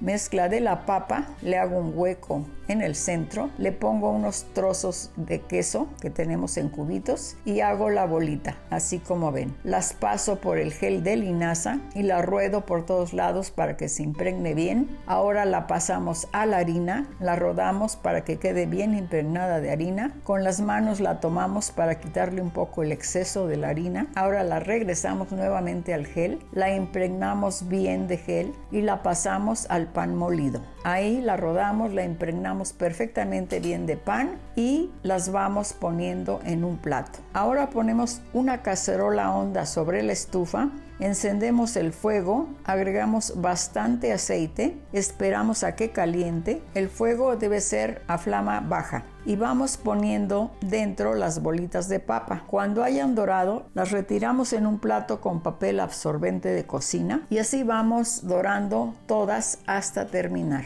Pues ya las tenemos todas doradas y vean, así es como nos han quedado estas ricas bolitas de queso y jamón veganas. Muchas gracias amigas y amigos por acompañarnos hoy en esta su sección Cocina Saludable. Los esperamos en la siguiente ocasión en este su programa Aprender a Envejecer. También pueden encontrarnos en nuestro canal de YouTube Cocina Vegan Fácil, donde preparamos platillos nutritivos y deliciosos con los que podemos comer y disfrutar en esta etapa de nuestras vidas, cuidándonos sin culpas.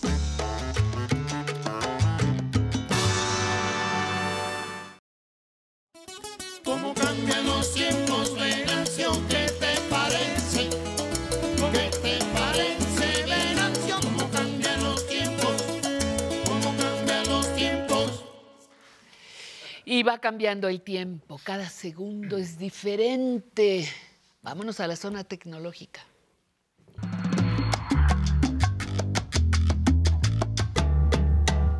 Oye, y así como estaba Nancy, pues ahorita está aquí hablando de los cambios. Está Alan Calvo, nuestro experto en tecnología, y que hoy nos traes una, un tema muy útil para nuestro, para nuestro iPhone. iPhone, Exacto, Pati. Muy útil y muy interesante. Hoy no hiciste sombra. Hoy, hoy no, Pati, hoy hice caminata. Bueno, perfecto, muy bien. Así, con toda la condición llegaste. ¿Qué Exacto. vamos a ver ahora, por favor? Mira, hoy vamos a aprender a fusionar los contactos en nuestro dispositivo iPhone o, o nuestro dispositivo iOS.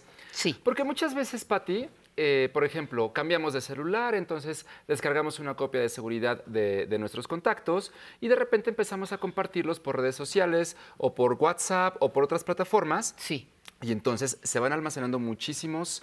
eh, eh, muchísimos contactos en nuestro, eh, repetidos en, nuestro, en nuestra lista de amigos. Sí, sí, Y tenemos de repente mil, dos mil, mil quinientos y ya no sabes ni a cuál este, eh, picarle, ¿no? O, o marcas uno, o digo, y, y tienes el teléfono antiguo, el teléfono moderno, el mail. Exacto. ay, es un horror. Exacto. Pero entonces o descargas, esto- como dices, la copia de seguridad de, de Gmail o, de este, o de iCloud o de muchos lugares. Entonces se hace eh, realmente un revoltijo en toda nuestra lista de contactos y hoy vamos a aprender a combinar estos teléfonos. Lo vamos a hacer de diferentes maneras. Ok, muy bien. Entonces vamos a empezar. Esto es en un dispositivo iPhone. ¿Por qué?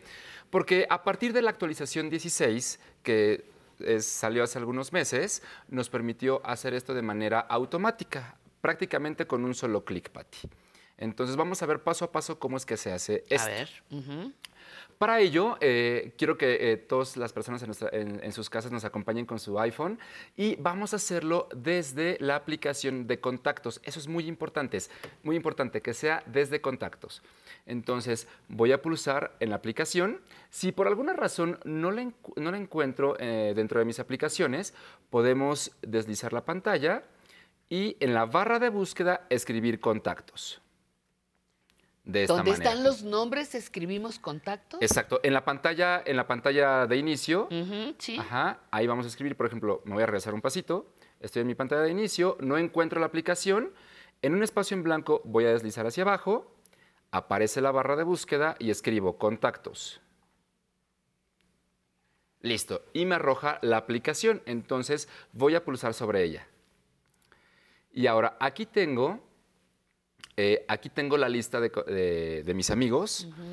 Y hasta arriba aparece el número de duplicados o número de contactos duplicados que yo tengo. En este caso, tengo dos nada más, porque yo ya hice limpieza desde hace mucho, Pati. Dichoso. Entonces, nada más dos duplicados. Ajá. Y eh, dice, hay una opción que dice mostrar, mostrar duplicados. Voy a presionar sobre ella. Y entonces me dice que tengo a dos, que tengo a Marco Rodríguez con dos tarjetas de contactos localizadas y a Marta. Entonces, esto lo puedo hacer de manera individual, contacto por contacto o todo en un solo clic. Si fuera contacto por contacto, bueno, tengo que elegirlo. En este caso voy a elegir a Marco Rodríguez. Y me dice, por ejemplo, eh, dice, se encontraron contactos duplicados. Aquí están los dos eh, nombres, que es muy importante. Lo hace o reconoce el mismo nombre, o sea, lo- las dos tarjetas deben de tener el mismo nombre exactamente y el mismo teléfono. Entonces, en la parte inferior dice asociar. Voy a tocar ese botón y me dice, muy bien, Alan, muy bien, Patti. ¿Quieres asociar la información de contacto duplicada en una sola tarjeta? Y les digo, sí, sí quiero, lo voy a asociar. Pulso esa opción.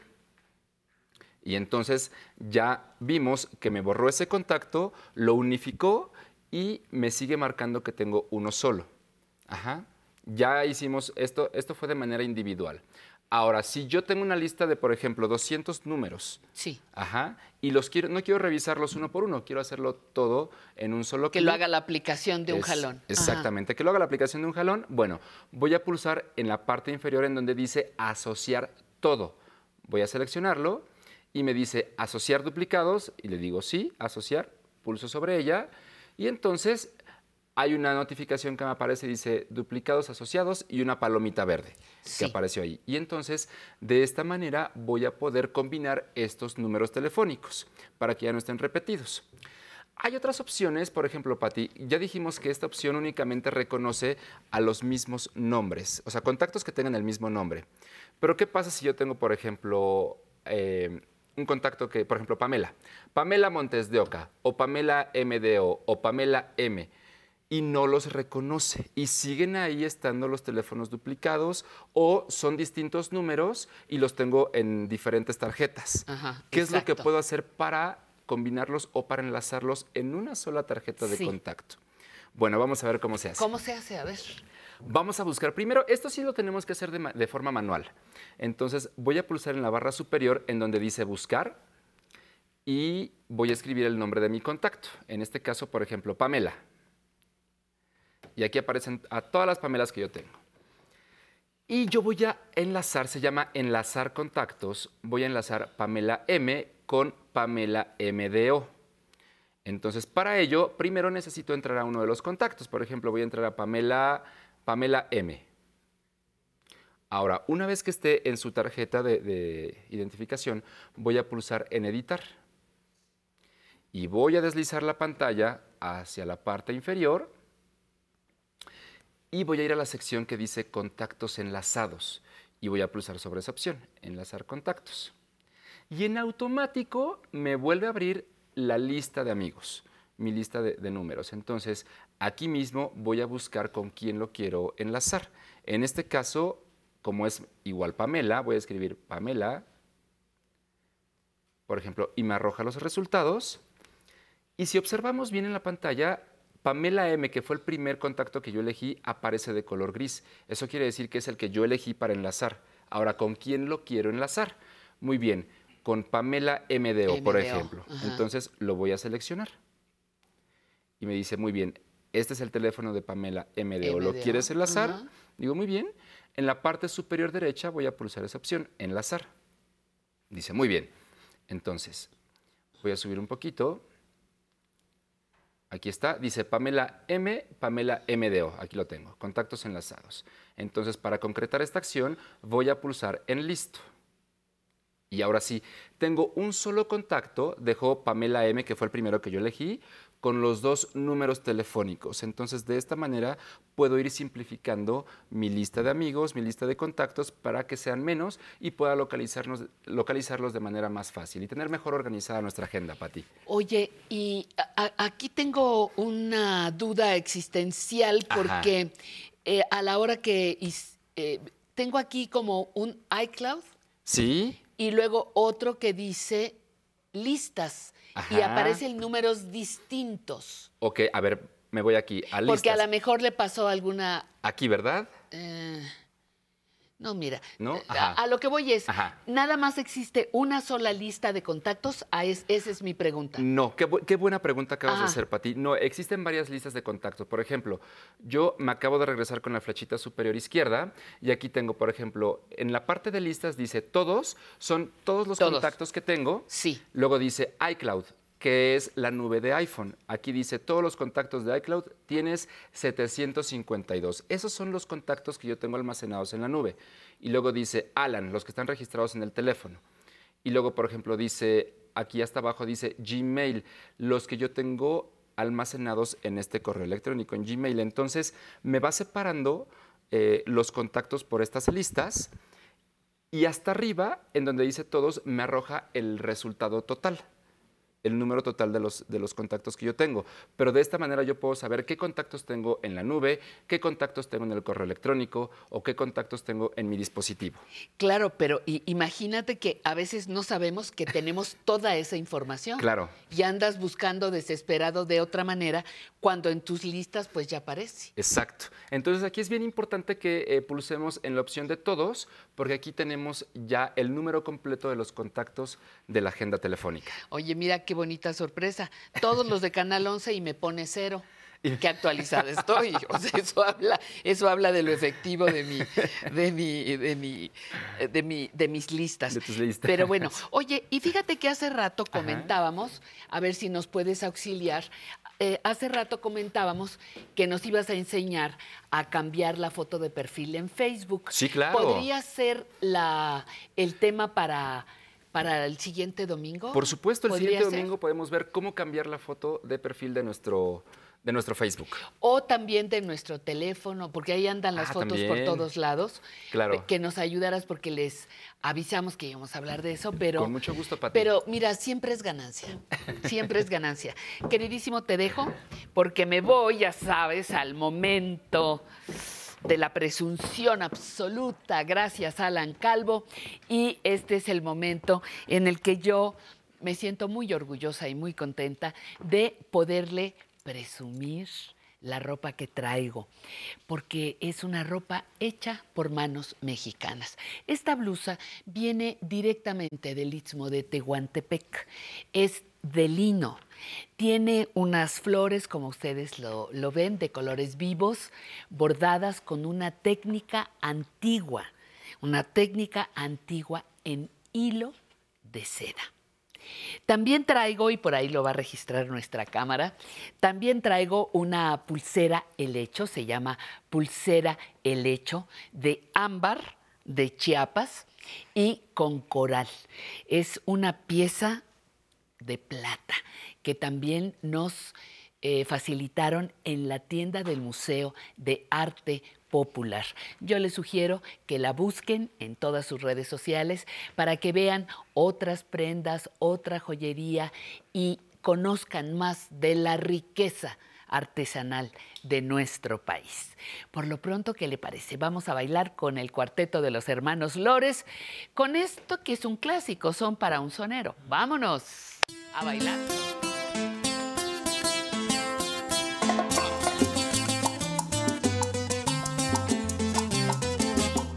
Soy sonero y no lo niego. Le canto al trabajo y al amor. Le canto al trabajador que hace posible mi canto. Que hoy es libre sin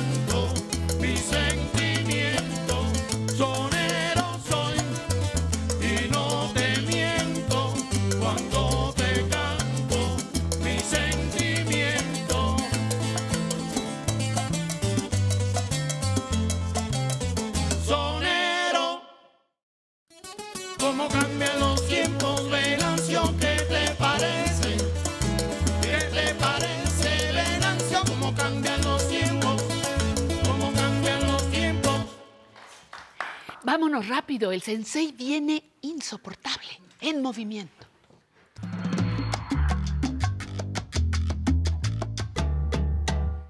Bueno, sensei, ya sé que hoy hasta te voy a hablar de usted. Hoy pues ya vienes así como Ah, vengo muy que te fue contento. muy bien, vienes muy contento. El Sí. contacto en vivo con el público, fundamental fuera de nuestro estudio, sin agravar Así es. al, al público presente, pero otra experiencia, ¿verdad, sensei? Sí, sobre todo para ellos, porque nos están acostumbrados a vernos aquí en cámara, este, con lo que hacemos para ellos. Pero ella es algo muy diferente, muy agresivo y muy así. Y la gente que nos fue a ver, este, aparte de felicitarnos y todo, nos decían que veían el programa, pero el 100% de ellos decían que hacen los ejercicios. Excelente. no. Entonces el objetivo para todos ustedes es que en casa, como aquí, se muevan, ¿no? El movimiento es vida. y ahora es glúteos. Sí, esa mala palabra. ¿Pero qué pasó? ¿Qué, qué te pasa en los glúteos? Cuando muchas veces que nos ponen una inyección mal, que nos sentamos mucho de un lado, que hasta de traer la cartera atrás, fíjate, así algo tan, tan, tan insignificante. Para los señores, ajá. Empieza como, empiezan como a- el caminado a hacerlo medio irregular. Entonces los músculos del glúteo, uno de ellos trabaja más. Pues te dejo con el público. Muchas Me voy, a, me voy a, a ver tus ejercicios. Gracias, muy buenos días. Hoy vamos a a ver ejercicios del síndrome del glúteo profundo. ¿Qué es el síndrome del glúteo profundo? Se confunde mucho con la asiática, porque el, el dolor y el síntoma es muy parecido, pero el, el- el ciático, el dolor del ciática viene de las vértebras, de un apachurramiento de los, del nervio ciático en las vértebras. El del glúteo profundo no, es, el mismo nervio, pasa por el glúteo y sale por adelante. Entre el músculo este grande y el músculo, el glúteo grande y el pequeño que tenemos arriba, hay un pequeño ahorcamiento del nervio. Por eso se siente igual, pero no es, no es el mismo. Vamos a hacer ejercicios sobre todo musculares, porque son para músculo en glúteo y poder destrabar el nervio que se pellizcó por lo que decimos antes. Estar mucho tiempo sentados también, cuando se paran, sienten un piquetito, mucho tiempo parados. Los ejercicios que vamos a hacer hoy son muy sencillos. Ya hemos hecho muchos anteriormente. Vamos a empezar sentados de cero para arriba. Sentaditos podemos hacer, si bailan y les duele un poquito la cadera y cosas así, estos son muy buenos. Subimos un pie y el otro. Sencillito, sencillito. Dos. Hacemos que mi cadera se mueva, se jale un poquito el músculo del glúteo. Sobre todo los el músculo superior del glúteo. Cuatro y cinco. Muy bien. Vamos a estirar un pie y al estirarlo vamos a bajar la cabeza y la punta del pie la vamos a hacer hacia nosotros. Uno y regreso. Cabeza y punta de pie hacia mi cara y atrás arriba, cabecita arriba. Uno, tres, cuatro y cinco. Cambiamos de pie. Estirando uno, que se jale desde la cadera y hasta el muslo, que jale en el nervio. Dos, lo importante de estos ejercicios y destrabar ese nervio es jalar el nervio. Tres con estiramientos o flexibilidad. Cuatro y cinco. Vamos a hacer el siguiente. Recuerden siempre hacer ejercicio, estiramientos antes y después de hacer ejercicio. Va al contrario. Vamos a estar aquí abajo. Vamos a bajar la punta del pie y la mano arriba. Uno, dos, punta, tres, que se jale bien todo el nervio. Cuatro, por atrás de la espalda, en el glúteo precisamente y la pierna, sienten el jaloncito, ¿verdad? Y último, cinco. Cambiamos de pie. Hoy vienen muy aplicados, espero que en casa también. Dos, sentaditos, no pasa nada. Tres, cuatro y cinco. Muy bien. Nos apoyamos en nuestras piernas o en la silla y vamos a estirar una pierna. Uno y regreso. Lo más derecho que puedes. Si no puedo mucho, no importa. El chiste es subir la pierna. Dos, tres. Si podemos estar derechos, mejor. Así no. Cambio de pie. Uno, dos, tres, cuatro y cinco. Ahora vamos a separar los pies. Vamos a hacer las rodillas hacia adentro, que la suela del zapato hacia afuera. Y regreso. Uno, dos, tres. Ahí sentimos cómo se pellizca atrás.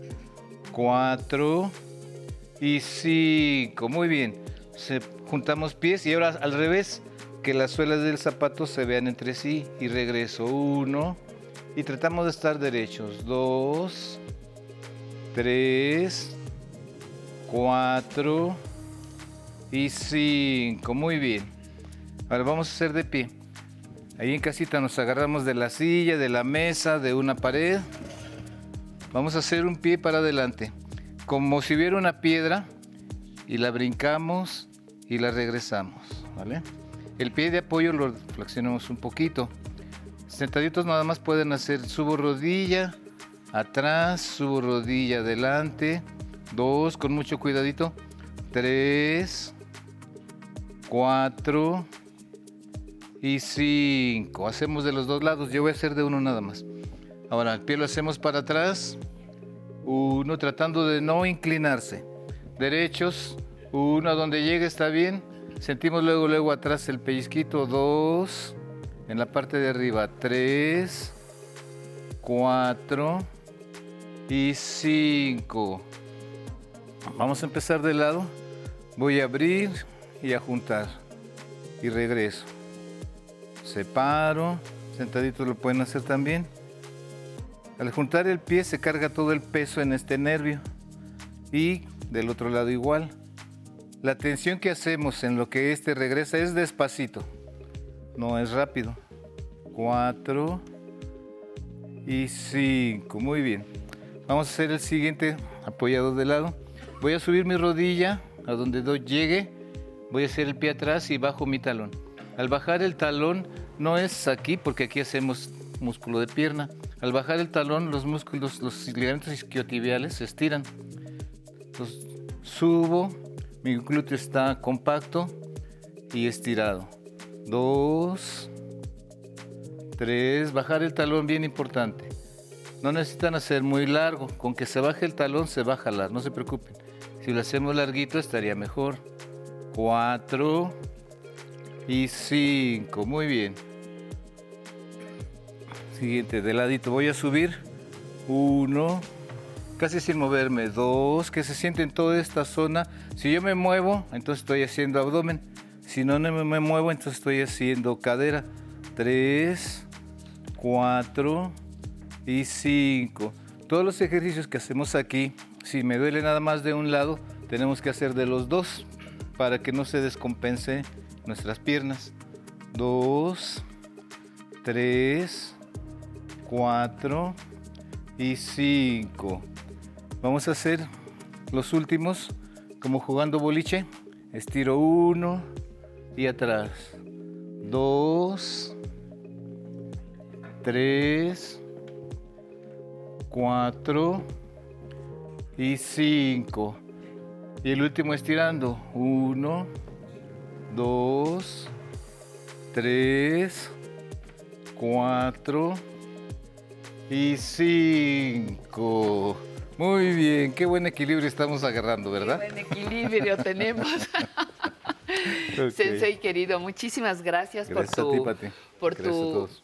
por tu experiencia compartida. Es muy importante para nosotros porque entre más, y ese mensaje debe quedar claro, entre más nos movamos, mejor vamos a estar. Sí. No es de que me quede quietecito y que no haga nada, no. Movernos es lo yo, mejor. Yo tuve adultos mayores que participaron. Sí. Y los que fueron a visitarnos les dije que no hay edad para empezar. Y No, son el que ejemplo. no. Exactamente. Muy bien, pues dejamos a Sensei, David, y vamos a ir, híjole, con un luchador, pero luchador de la vida y de la lucha libre. Solar con ustedes.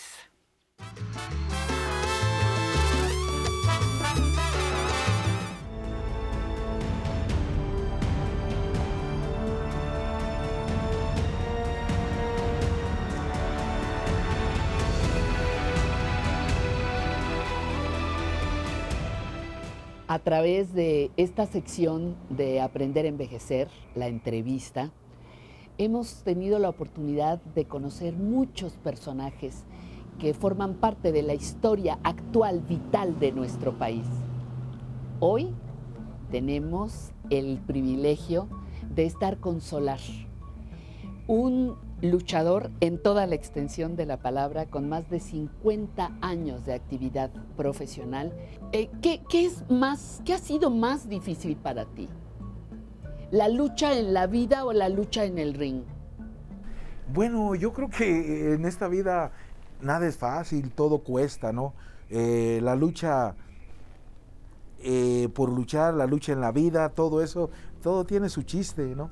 Yo soy de, de- un rancho que se llama La Caguayana, de Zacualco de Torres, Jalisco, son como unas 8 o 10 horas a caballo para allá. Entonces, este, mis padres me llevaron muy, muy chico a La Caguayana.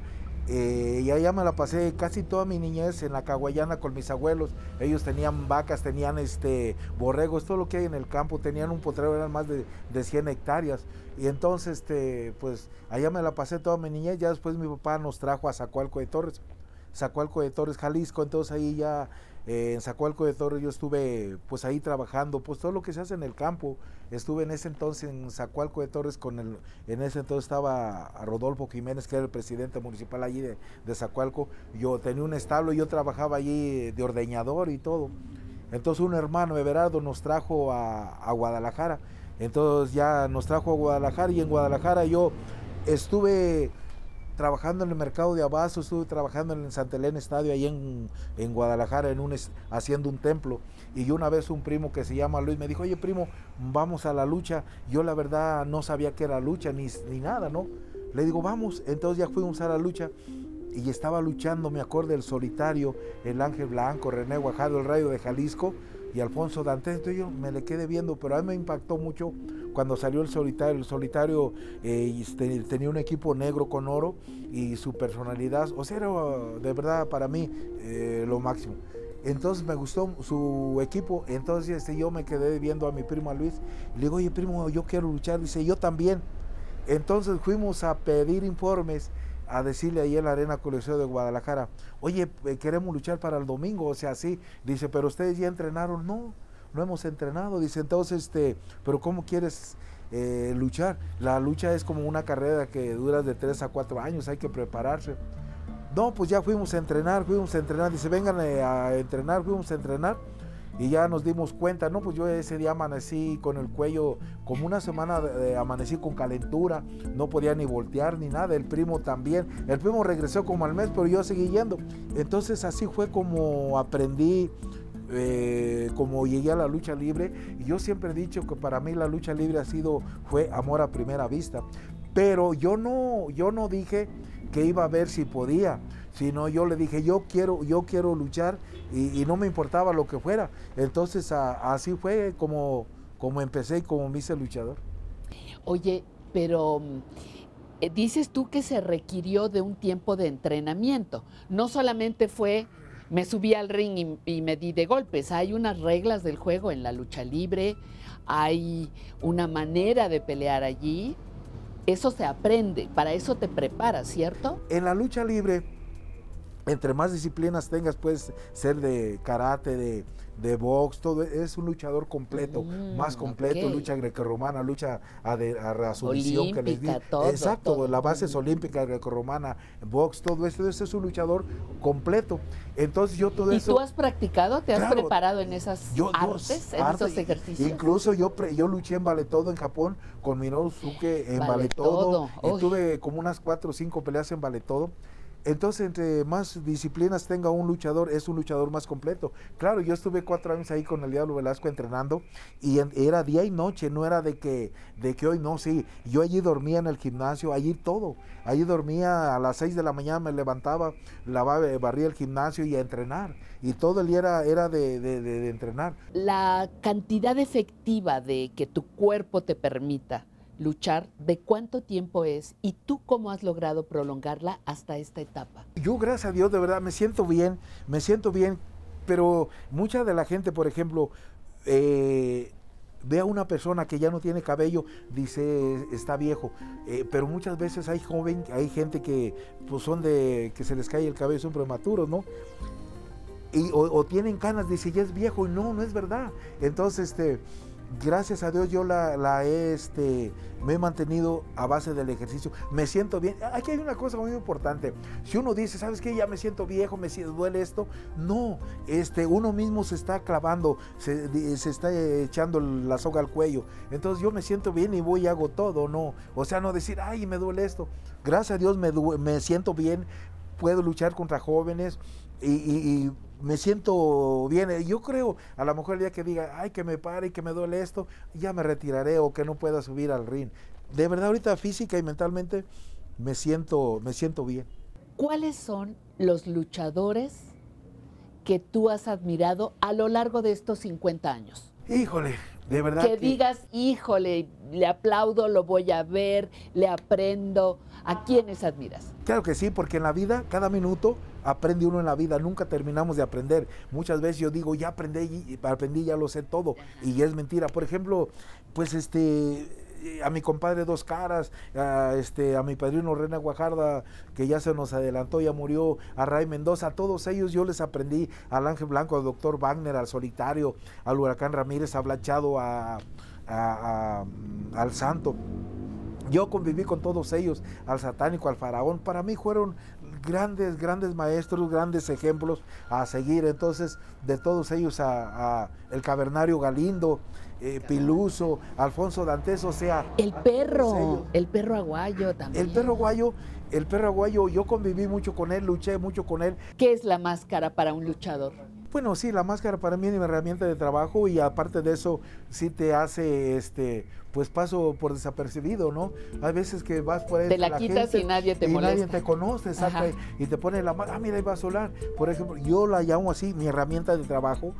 Sí puede decir mi equipo de trabajo y, es mi máscara, mi máscara me ha dado todo, me ha dado a conocer y con la máscara me conocen, sin la máscara, no, pues, y yo incluso he estado con gente que he estado platicando que han ido a la lucha, por ejemplo, en la Arena Coliseo, por decir, o Pista Revolución, que ya no existe la Pista Revolución, la Arena Coliseo sí, y es, oye, fíjate que fui a la lucha, y so- oye, fíjate que Solar, oye, que mira que esto, oye, pero qué, y cosas así. Ah, le digo, no, me cae que me gusta. Entonces empiezas a platicar y, y- y están platicando con, con uno. Ajá, Exactamente. Está de ti, pero no lo saben. Eh, Exactamente, no lo, oye, pero fíjate que me gusta esto, que me gusta lo otro, y, y por- y yo hago una quebradora en lo alto, y, y eso, oye, pero ¿cómo lo levanta? O llave, todo ese tipo de cosas. Digo, no, sí, no, está, ca- les digo, yo no está bravo, pero...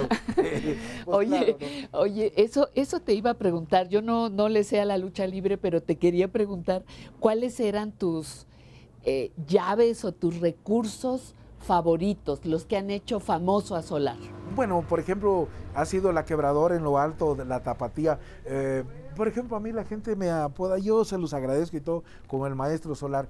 Eh, mm, mi, mi fuerte, se puede decir, es mi técnica llaveo contra llaveo. En la lucha libre, más o menos, cuando está luchando, yo puedo decir, sé con qué llave rendirlo.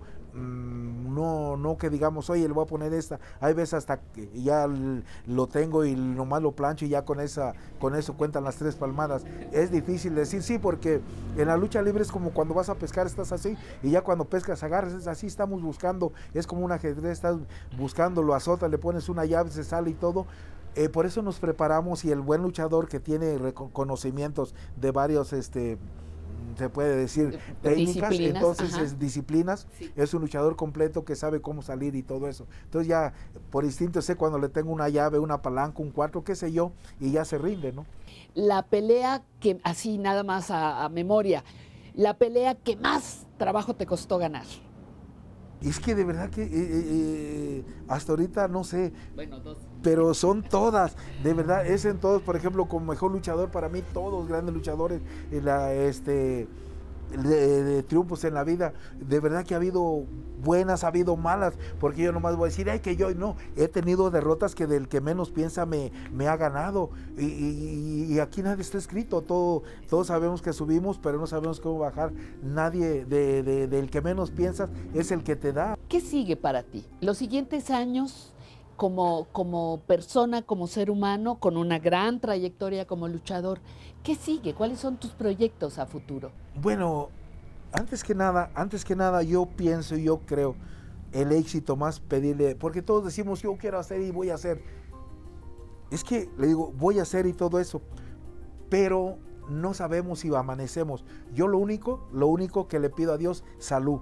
Salud y habiendo salud hay todo, que estés física y mentalmente bien. Y si tú tienes eso, todo va a estar bien. Si tú andas bien, todo va a salir bien.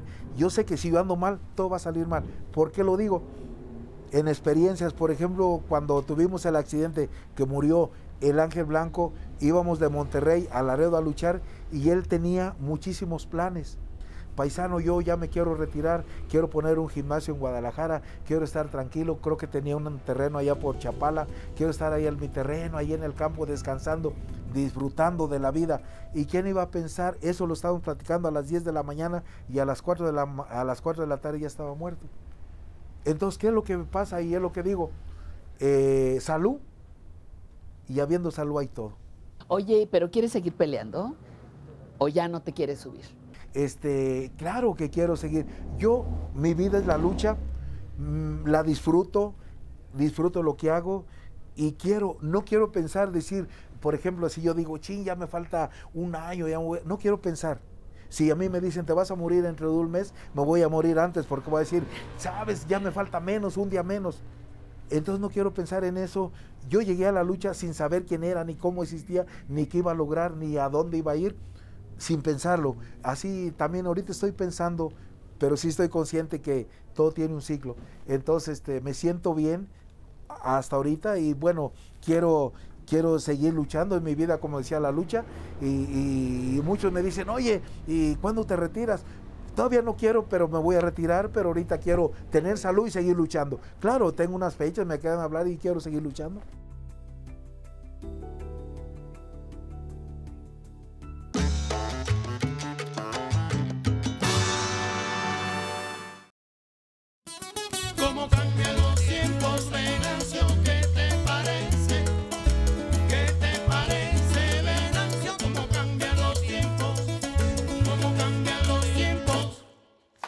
Avance de la tercera hora, vamos ya en la recta final, pero espérese porque le tenemos preparado mucho material entre letras e historias. Estará con nosotros Almadelia Miranda Aguilar y nos trae un libro.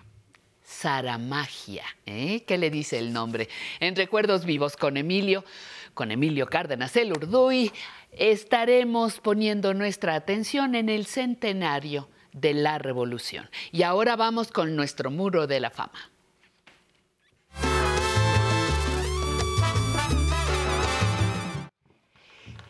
La mujer que hoy les presento está a punto de cumplir 80 años y a través del arte se prepara para llegar activa. Ella es Soledad Sevilla. Soledad Sevilla nació en Valencia en España en 1944 y sorprende a la familia por su talento artístico desde los 11 años. Ay, pero el rigor de la época y la férrea disciplina de su padre le impidió por muchos años estudiar arte. Tuve la rebeldía de saber qué quería hacer, pero luego no era capaz de hacerlo. Me daba mucha pena que mi padre y mi madre sufrieran por mi culpa, declaró en 2021 para El País Semanal. Y agregó, pero no he dejado de pintar ni un solo día de mi vida.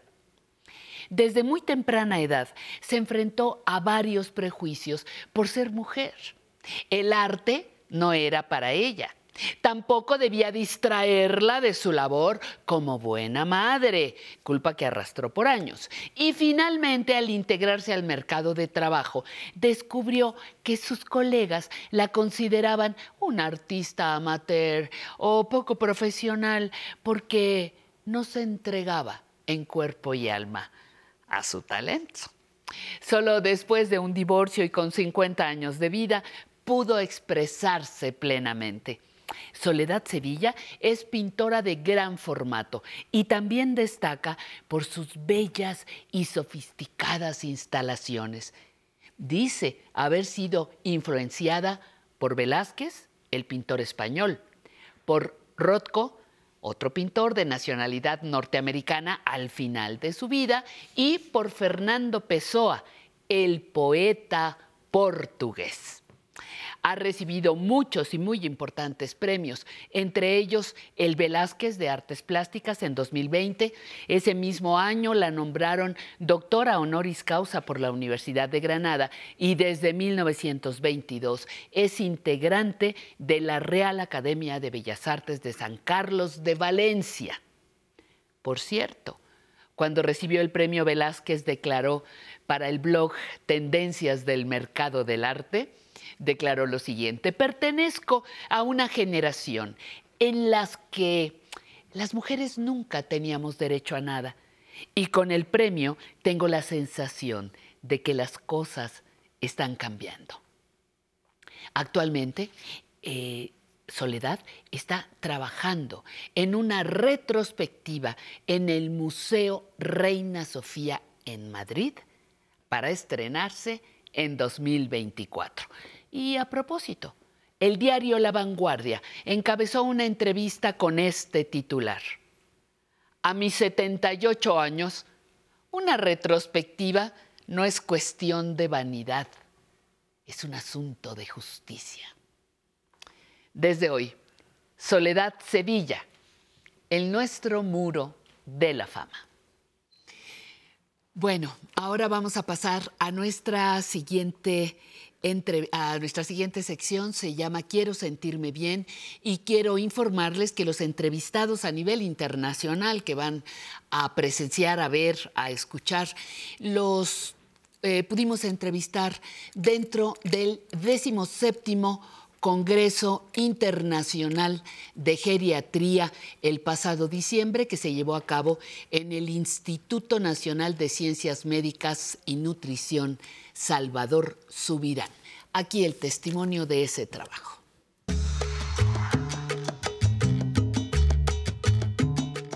¿Qué aprendimos de la pandemia del COVID? Eh, y por esa razón estamos reunidos en este Congreso. ¿Cuál fue nuestro aprendizaje o qué tenemos que cambiar? Bueno, en particular yo trabajo con la población latina en Estados Unidos y una de las cosas que te puedo decir es que aprendimos lo vulnerable que es. Eh, había muchas cosas que nos dimos cuenta de que a pesar de que sistemáticamente parecían estar en orden, Estados Unidos es un país con muchos privilegios. A la gente que no puede salir a comprar comida le pueden llevar su comida, a la gente que necesita eh, acceso a salud, le pueden dar acceso a salud, la llevan de su casa al hospital, etc. Sin embargo, estos sistemas eran insuficientes. Y un aspecto muy importante también es que la mayoría de los adultos mayores viven solos.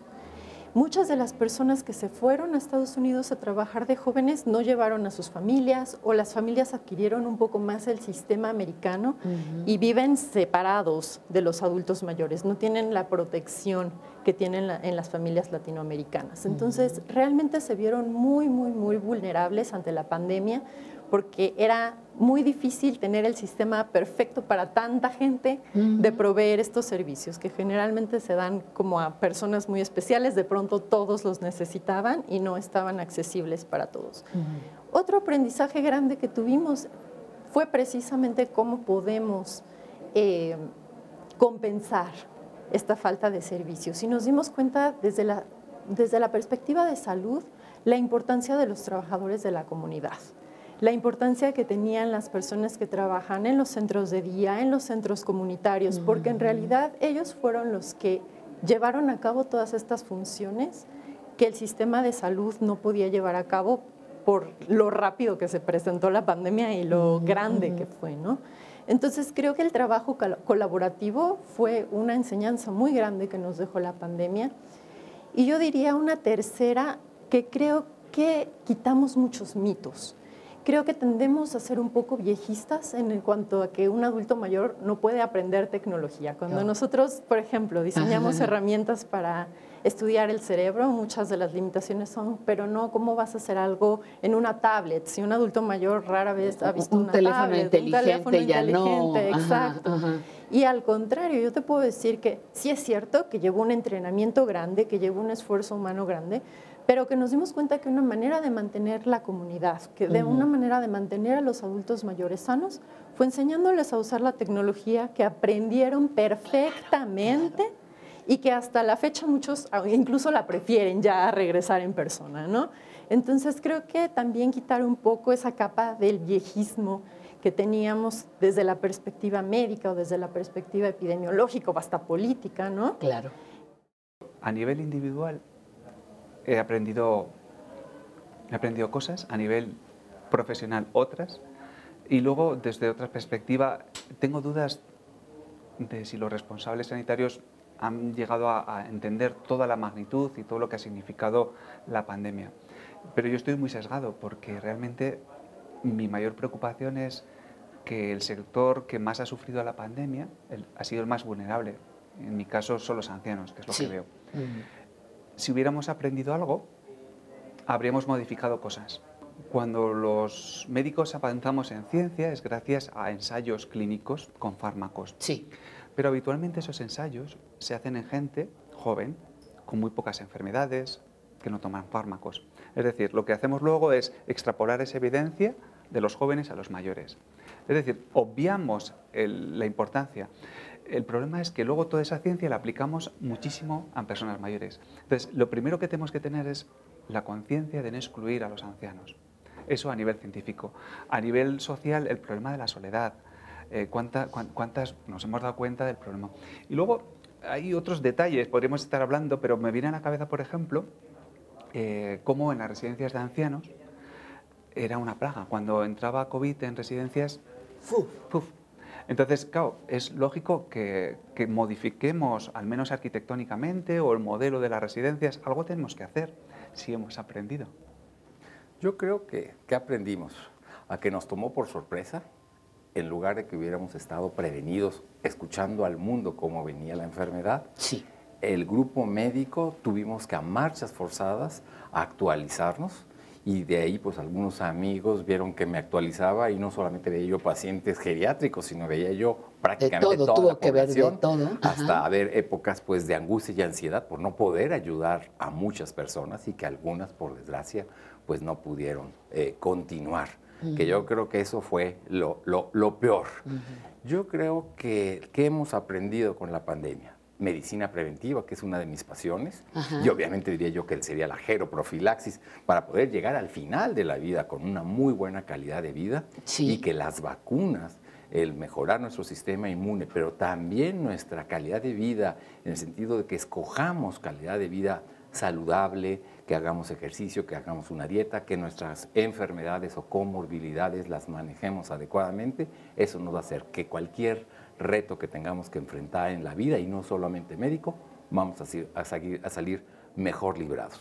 Es decir, que yo creo que la salud es uno de nuestros valores más importantes que tenemos cada uno de nosotros. Sin salud no hacemos nada. Exactamente. Nada. Ni siquiera seguir educándonos o amar. Lo que yo diría después, eh, o que me dejó la pandemia, eh, en realidad es a valorar las cosas. Yo creo que estos tres años que estamos cumpliendo del inicio a nivel mundial, eh, realmente lo que nos dejó es qué debemos de valorar en la vida. Debemos valorar a lo mejor la cuestión económica, la cuestión del trabajo, o en realidad enfocarnos a los seres humanos, a las personas, a nuestros seres queridos. Yo creo que de lo que más extrañamos es poder volver a, a reunirnos con nuestras amistades, tener esas reuniones, esos coloquios, esas sobremesas y obviamente el cariño. Y nosotros como mexicanos, pues ese contacto físico, un abrazo, un beso Ah, de alguien querido, yo creo que eso es más importante, es más tal vez que hasta un viaje o una super comida. Pasaron a segundo término. Yo creo que el, el evaluar a nuestro ser humano, a nuestro prójimo querido. La, la verdad que quizás sea un poco polémico. Yo creo que no aprendimos mucho como sociedad, lamentablemente. Sí. Todavía la discriminación por edad sigue siendo un tema sumamente importante en casi todos los países del mundo. Hemos visto muchas cosas durante la pandemia que a pesar de que lamentablemente por las razones de que había más muertos mayores de edad en casi todos los países del mundo, que fueron los más enfermos, estaban, digamos, las personas mayores por primera vez en el candelero.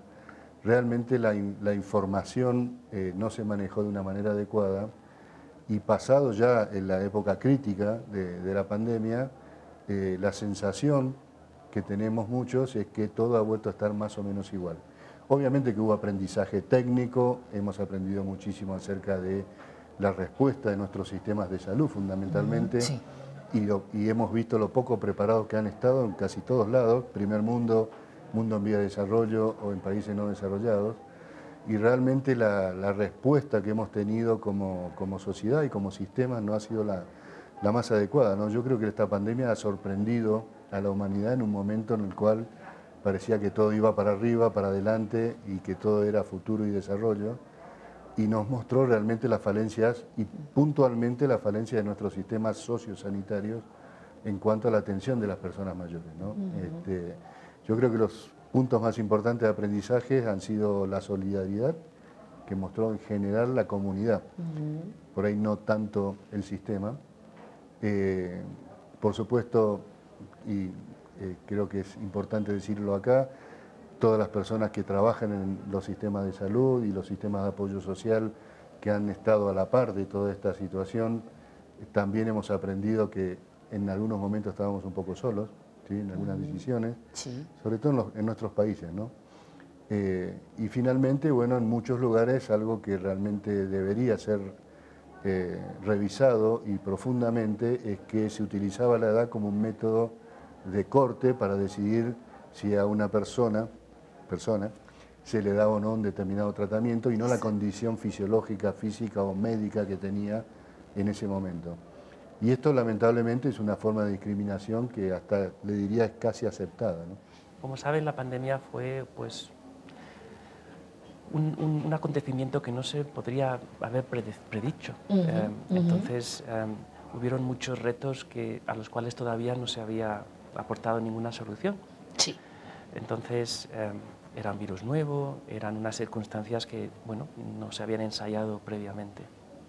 Se vio enseguida que los adultos mayores tenían más riesgo de desenlaces desfavora- desfavorables asociados al virus. Entonces pues se eh, incorporaron una serie de procedimientos para protegerlos lo máximo posible, sobre todo en el entorno hospitalario. El papel de la geriatría se hizo entonces muy eh, importante porque la geriatría de hecho es la especialidad médica que es responsable de, de los cuidados de las personas mayores. Y como tales pues em, siempre tenemos que abogar un poquito por eh, los cuidados y, los, y los estándares que se tienen que ofrecer a, los, a las personas mayores en cualquier ámbito asistencial, tanto en la comunidad como en las residencias, como en los hospitales también. Entonces los geriatras y la geriatría en particular tuvo un papel de, eh, de promoción de estándares, de educación.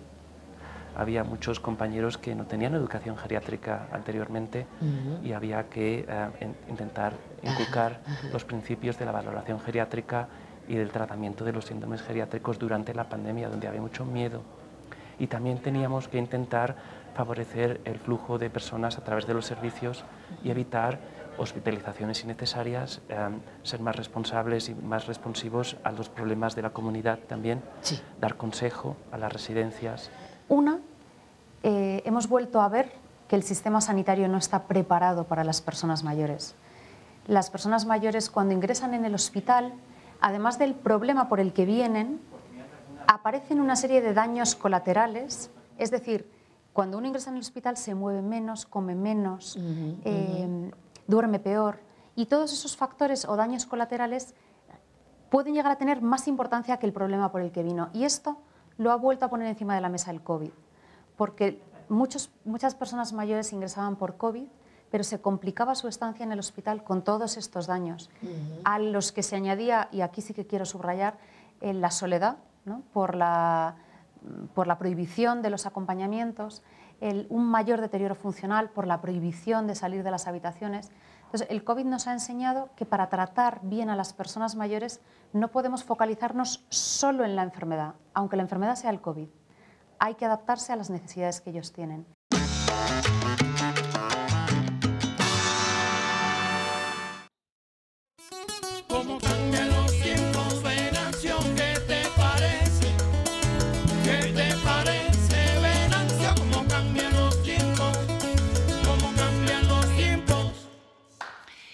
Estamos listos para continuar con nuestros siguientes comunicados como estos que nos, nos hacen llegar por la vía telefónica. Recuerde que tenemos un número de teléfono a su entera disposición en todos y cada uno de nuestros programas. Nos va a dar mucho gusto que usted entre en contacto con nosotros. Hay quien sabe que le hicimos al teléfono, ya. En contacto con nosotros a través de las redes, a través del teléfono que es facilísimo para que usted se comunique. María Félix, Mari Félix Ventura, como siempre, hace acto de presencia en eh, nuestro programa desde Cuautitlán, Izcalli. Georgina López Íñiguez, saludos y dice que le gusta mucho el trabajo y la alegría con la que hacemos estos, estos espacios, pues somos todo un equipo que estamos muy contentos de trabajar para usted. Leticia Calónico, como siempre, le gusta el programa y nos saluda desde Teotihuacán. Luz María Coronado, presente. Agustín Rodríguez, saludos desde Nesa. Aurora Quiles, saludos desde Santa Clarita, California. Desde Santa Clarita, California, gran programa, felicitaciones. Gracias, Canal 11. Dice Soladi Said, saludos desde Chile y le agradezco porque creo que cada domingo, desde hace buen rato, eh, está usted con nosotros desde ese país, hermoso país latinoamericano. Cristi Hernández, saludos a todo el equipo. Isabel Santos también desde Colima, Colima, dice que le gusta la música, que está muy contenta de aprender a envejecer y que manda saludos a la familia Rubalcaba Santos y Santos Andrade. Ahora no se pierda la siguiente sección porque es una sección entre letras e historias.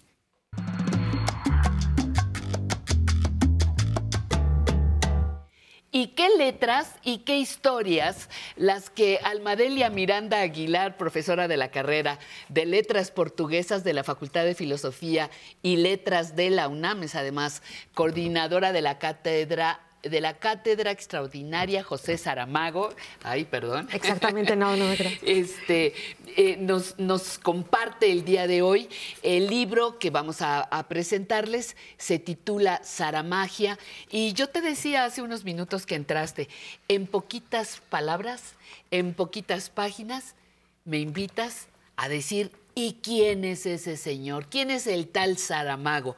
Todo tuyo. Te escuchamos. ¿Quién es el tal Saramago y por qué motiva este libro? Exactamente, Pati. Muchas gracias. en primer lugar, encantada. pues eh, estoy emocionadísima, muy gracias. contenta. Y además muy contenta de venir representando eh, la voz de los, de los participantes en, supuesto. en este libro. De primera, de primera Por- línea. Porque además, o sea, yo soy la coordinadora, pero ellos hicieron posible esta zaramagia y en especial a, a Mónica Mateos, que fue quien puso el título al libro mediante una de sus crónicas. Bueno, pues es que Saramago eh, fue su, su centenario el año pasado. Sí.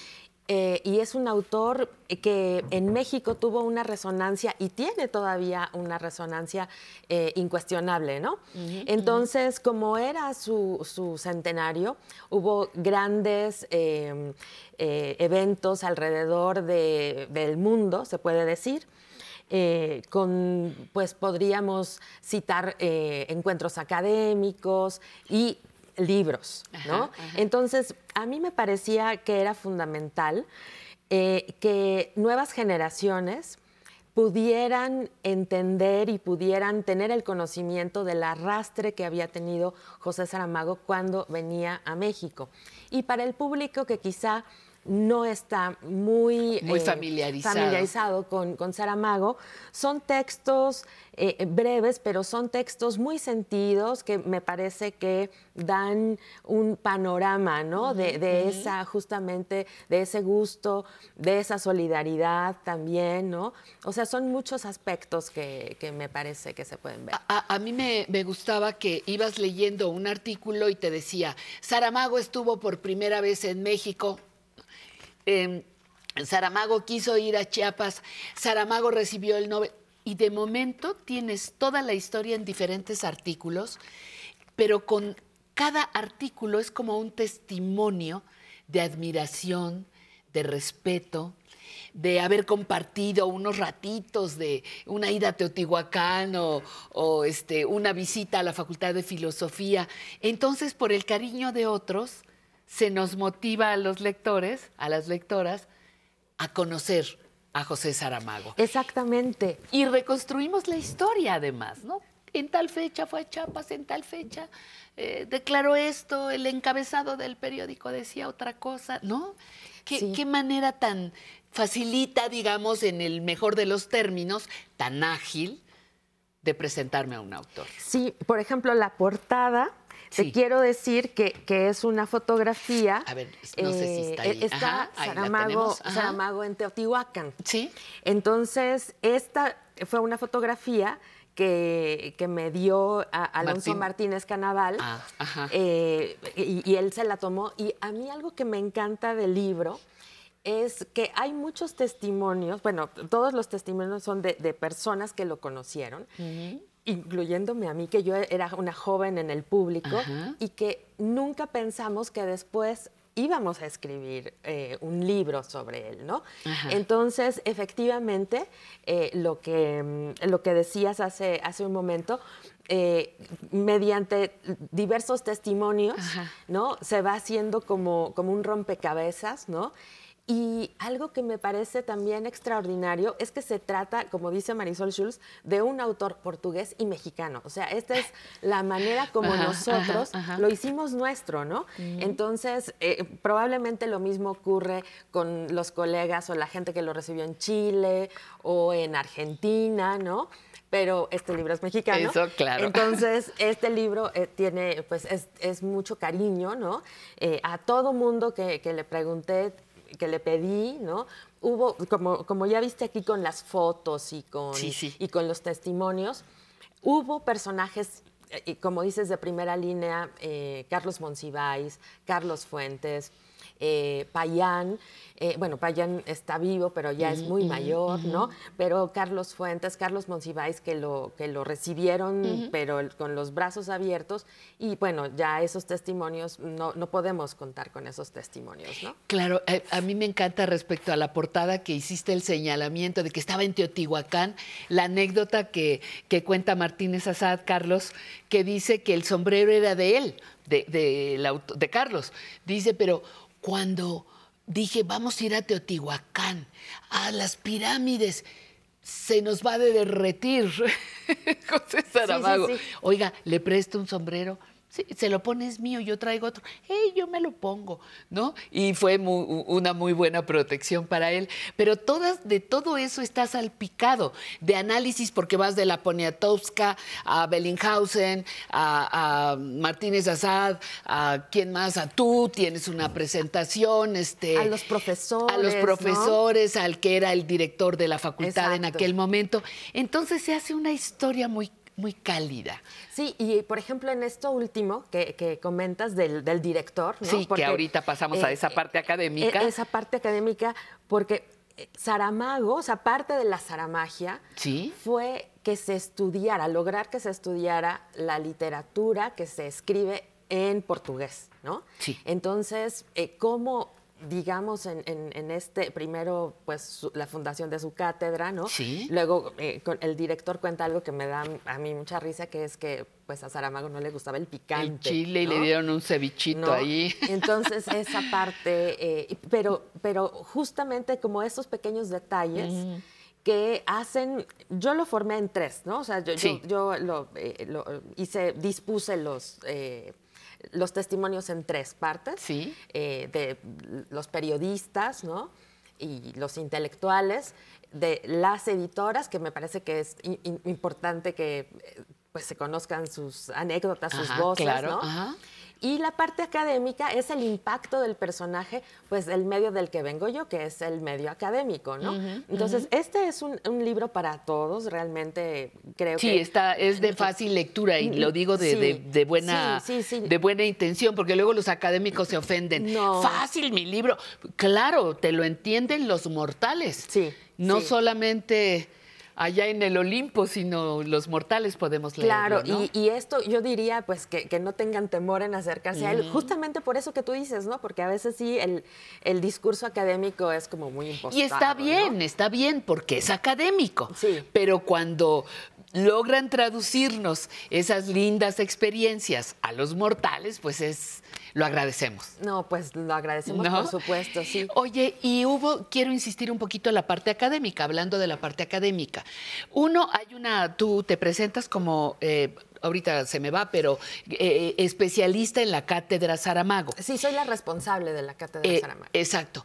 Y también se, se inauguró a partir de, de las visitas, vamos a decir, de, de José Saramago a México, una carrera para el estudio de la lengua portuguesa. Eso sigue vigente en Sí, filosofía y letras. sí, es- ¿Qué importancia tiene haber su- que haya surgido eso? Es fundamental porque en nuestra universidad se estudian las literaturas eh, de las lenguas romances más importantes, francesas, o sea, las letras francesas escritas en francés, Sí. italiano, eh, obviamente hispánicas, eh, pero faltaba una licenciatura en donde se estudiara la literatura de Brasil, Portugal Portugués, y sí, los la- africanos, que tienen una riquísima literatura y con la que curiosamente tenemos muchos puntos en común. Entonces, nuestros estudiantes y nuestras estudiantes eh, re- conocen la literatura alrededor del mundo porque hay literatura de Europa, literatura eh, de Brasil, eh, que es tan importante, y las literaturas de Angola, Mozambique, Santo Tomé, Cabo Verde, eh, Guinea-Bissau. Sí, o sea, es... eh, es- Muchísimos países, seis, siete dijiste eh, ahorita. Ajá. y Saramago, por eso estaba como indignado, ¿no? Como, como que en esta universidad, que es la mayor universidad eh, de México, esta universidad tan importante, debe haber una licenciatura de letras portuguesas y pues aquí está un regalo. Exacto. Oye, ¿qué te deja a ti como coordinadora de este, eh, de, de este trabajo? ¿Qué te deja, qué te dice la posición política de Saramago que fue evidente en un sinnúmero de referencias? Es inevitable. Ya nos vamos. Es, Ajá. es- ese es Saramago. Es el poeta, pero también el hombre consciente de la política, ¿no? Es de los derechos humanos. Ese es el Saramago. O sea, yo estoy muy agradecida con Saramago, con, Mm. con la literatura en lengua portuguesa, pero concretamente Saramago es, es un artista de la palabra, pero un ser humano consciente de la humanidad. Claro, e- eso lo va a ir conociendo usted a lo largo de todos, de todos los testimonios. Saramagia es una coordinadora, es una coordinación de, Eh, repíteme, tu, repíteme tu nombre, Almadelia. Miranda Aguilar. Miranda Aguilar, le mandamos un saludo a don Juan, a don Juan Miranda, muchísimas gracias. Y te agradezco, primero que hayas venido, segundo que nos trajeras esto y que, insisto, lo hicieras accesible para que todas las personas lo podamos conocer. El conocimiento es así. Exacto, de aquí todos. brincamos a Saramago, Sí, sin claro duda. sí, claro que Muchísimas sí. gracias. Vámonos con el cuarteto de los hermanos Lores. Sabroso, vamos.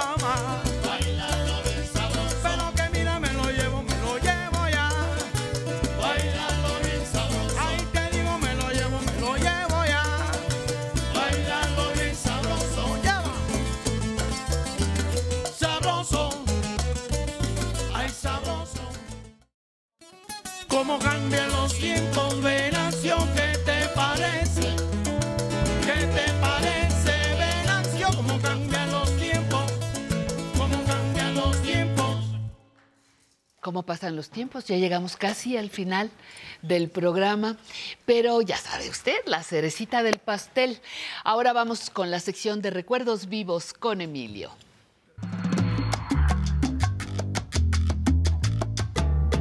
Esto es un asunto. La cerecita, no la arañita. No, no, la cerecita. La cerecita. Sí, sí, sí. ¿Cuándo te habían dicho? No, no, solo aquí, por eso me gusta el domingo ser la cerecita del pastel.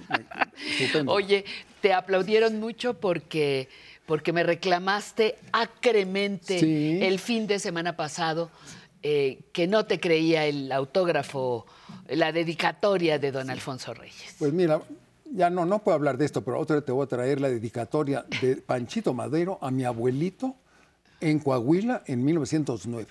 Y se llamaba igual que yo, Emilio Cárdenas. Pero te lo voy a traer porque no me Pues, lo ¿Qué crees. quieres? ¿Qué quieres? Dudo. Bueno, te lo voy a traer un día, pero ahorita vamos a hablar en Oye, un pero homenaje. ¿esto qué es? ¿Sí qué es? Mira, este es un ¿Qué homenaje? A ver, lo- lo a un hombre de la quinta edad, a quien yo conocí, le hizo una película. El constituyente que vivió 102 años, el último en, en morir.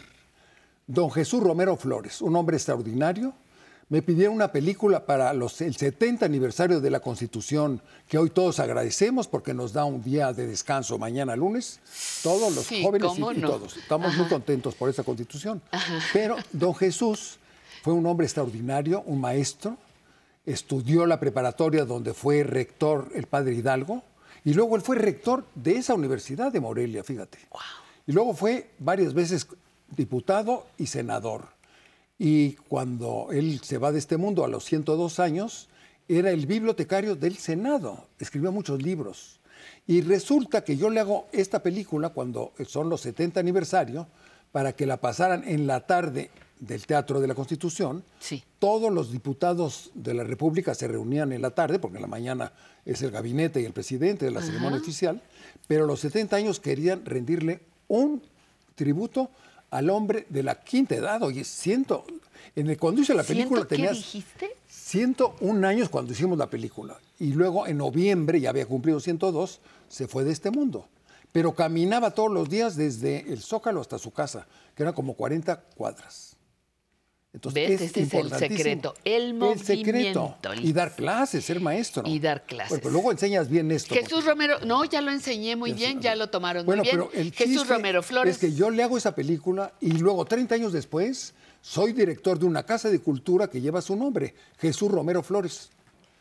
Y ya ahí ya tuve que ver con la familia, entonces hicimos homenajes. Luego te cuento eso. etcétera, etcétera. Etcétera, Por lo pronto vamos al video, ¿te parece? Vamos al video también. Vamos al video. Acompáñenos. Eso, el rollo constituyente, vamos a verlo. A ver, vamos a verlo.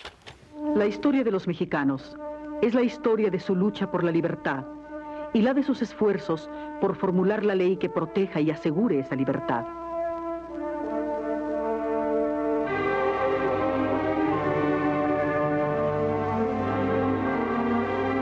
En medio del fragor de la lucha insurgente, Miguel Hidalgo expide leyes y José María Morelos convoca al Congreso de Anáhuac, que rendirá el precioso fruto de la Constitución de Apatzingán. En 1824, el primer Congreso de la nueva nación independiente define constitucionalmente la forma del gobierno de los mexicanos como republicana y federal. Crea el Senado, la institución presidencial y la Cámara de Diputados. En 1857, la generación de patriotas liberales reforman al Estado mexicano incorporando los sagrados derechos del individuo y creando una constitución que funda un Estado plenamente moderno al separar la Iglesia y el Estado. Benito Juárez es el paladín de esa constitución que fue el escudo victorioso con el que se salvó una república y se venció a un imperio.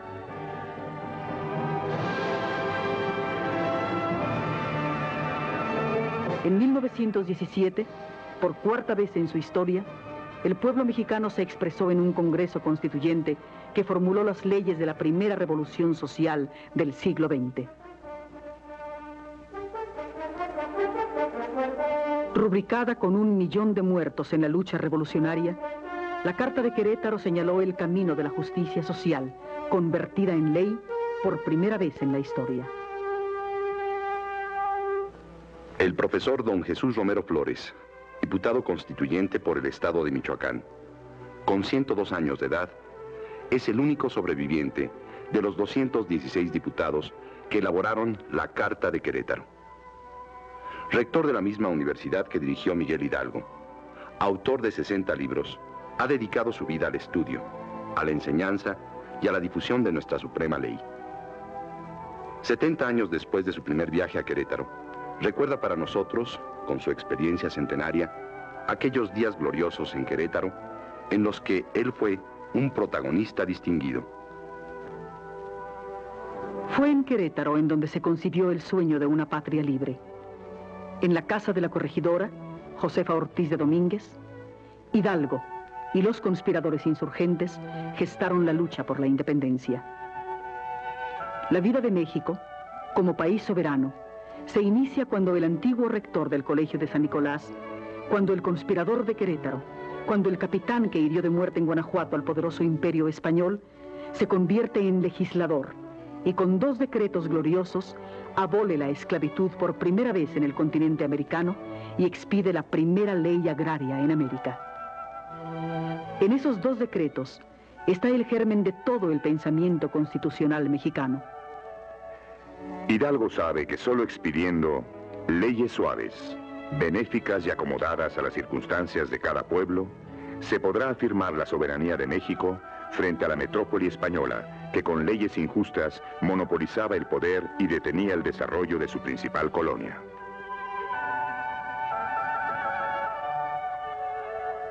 El noble propósito de Miguel Hidalgo de convocar un congreso que creara las nuevas leyes mexicanas fue logrado por el generalísimo José María Morelos, el ideólogo más radical de la insurgencia y el genial y generoso legislador que dio a México su primera constitución política. El gran caudillo, al redactar los sentimientos de la nación, expresa los anhelos de su pueblo. Que la soberanía reside esencialmente en los pueblos, que son libres para reformar sus instituciones políticas siempre que les convenga, que ningún pueblo tiene derecho a sojuzgar a otro. El grito libertario de Dolores y los decretos de Hidalgo se convierten en realidad en Apatzingán y culmina en la Constitución de 1824, a la que debemos los mexicanos dos conquistas definitivas, la República y la Federación.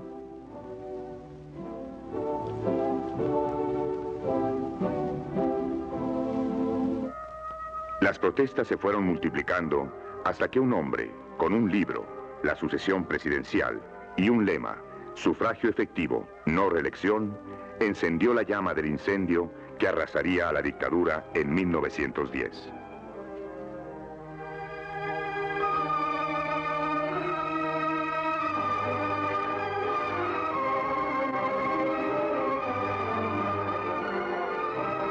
Francisco I. Madero hirió de muerte al caduco e injusto sistema porfiriano al exigir el respeto a la Constitución. Convocado por Madero a tomar las armas, el pueblo reconquistó su derecho para elegir a los hombres que velen por el bienestar de las mayorías. La sucesión presidencial de Madero está dedicado a los padres de la patria y primeros legisladores del pueblo mexicano.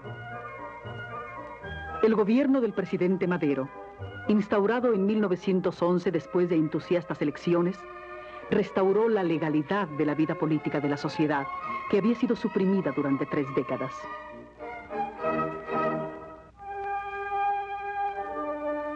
El régimen democrático de Madero fue violentamente derrocado en 1913, durante la decena trágica, por el usurpador Victoriano Huerta, que no solo violó la ley constitucional, sino asesinó a los legítimos representantes del pueblo y encarceló a los diputados de la vigésima sexta legislatura.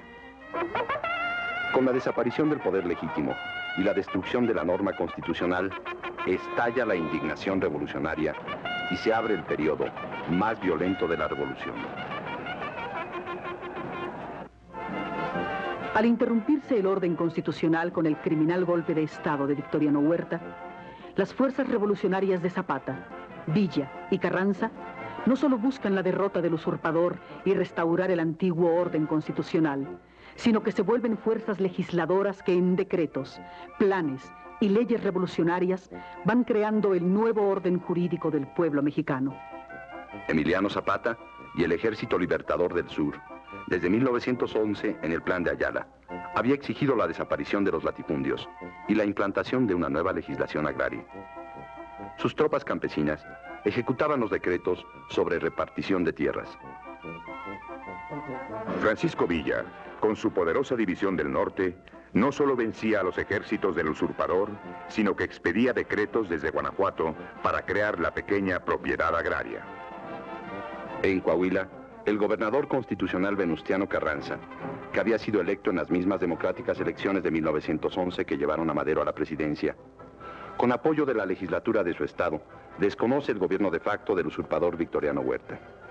Bajo el lema Reformas y Constitución, organiza el movimiento constitucionalista y se proclama primer jefe de la revolución, que debería restaurar el orden legal en nuestro país. Ese es el objetivo que define el Plan de Guadalupe, firmado por el barón de Cuatro Ciénegas en marzo de 1913, y que agrupará a todas las fuerzas revolucionarias en torno a un propósito común, la derrota de Huerta y el establecimiento de un nuevo orden jurídico. El primer jefe del ejército constitucionalista, Carranza, propuso en diciembre de 1914, en un decreto de adiciones al Plan de Guadalupe, poner en vigor todas las leyes, disposiciones y medidas encaminadas a dar satisfacción a las necesidades económicas, sociales y políticas del país, efectuando las reformas que la opinión pública exige como indispensables para restablecer un régimen que garantice la igualdad de los mexicanos entre sí. Fueron las adiciones del Plan de Guadalupe, el acto político de Carranza que le confirió el liderazgo ideológico e institucional de la Revolución Mexicana. Pues ellas recogieron en admirable síntesis las diversas banderas de lucha de los grupos revolucionarios y señalaron el camino de la sistematización de un régimen jurídico garante de las demandas populares que habían nutrido la lucha armada.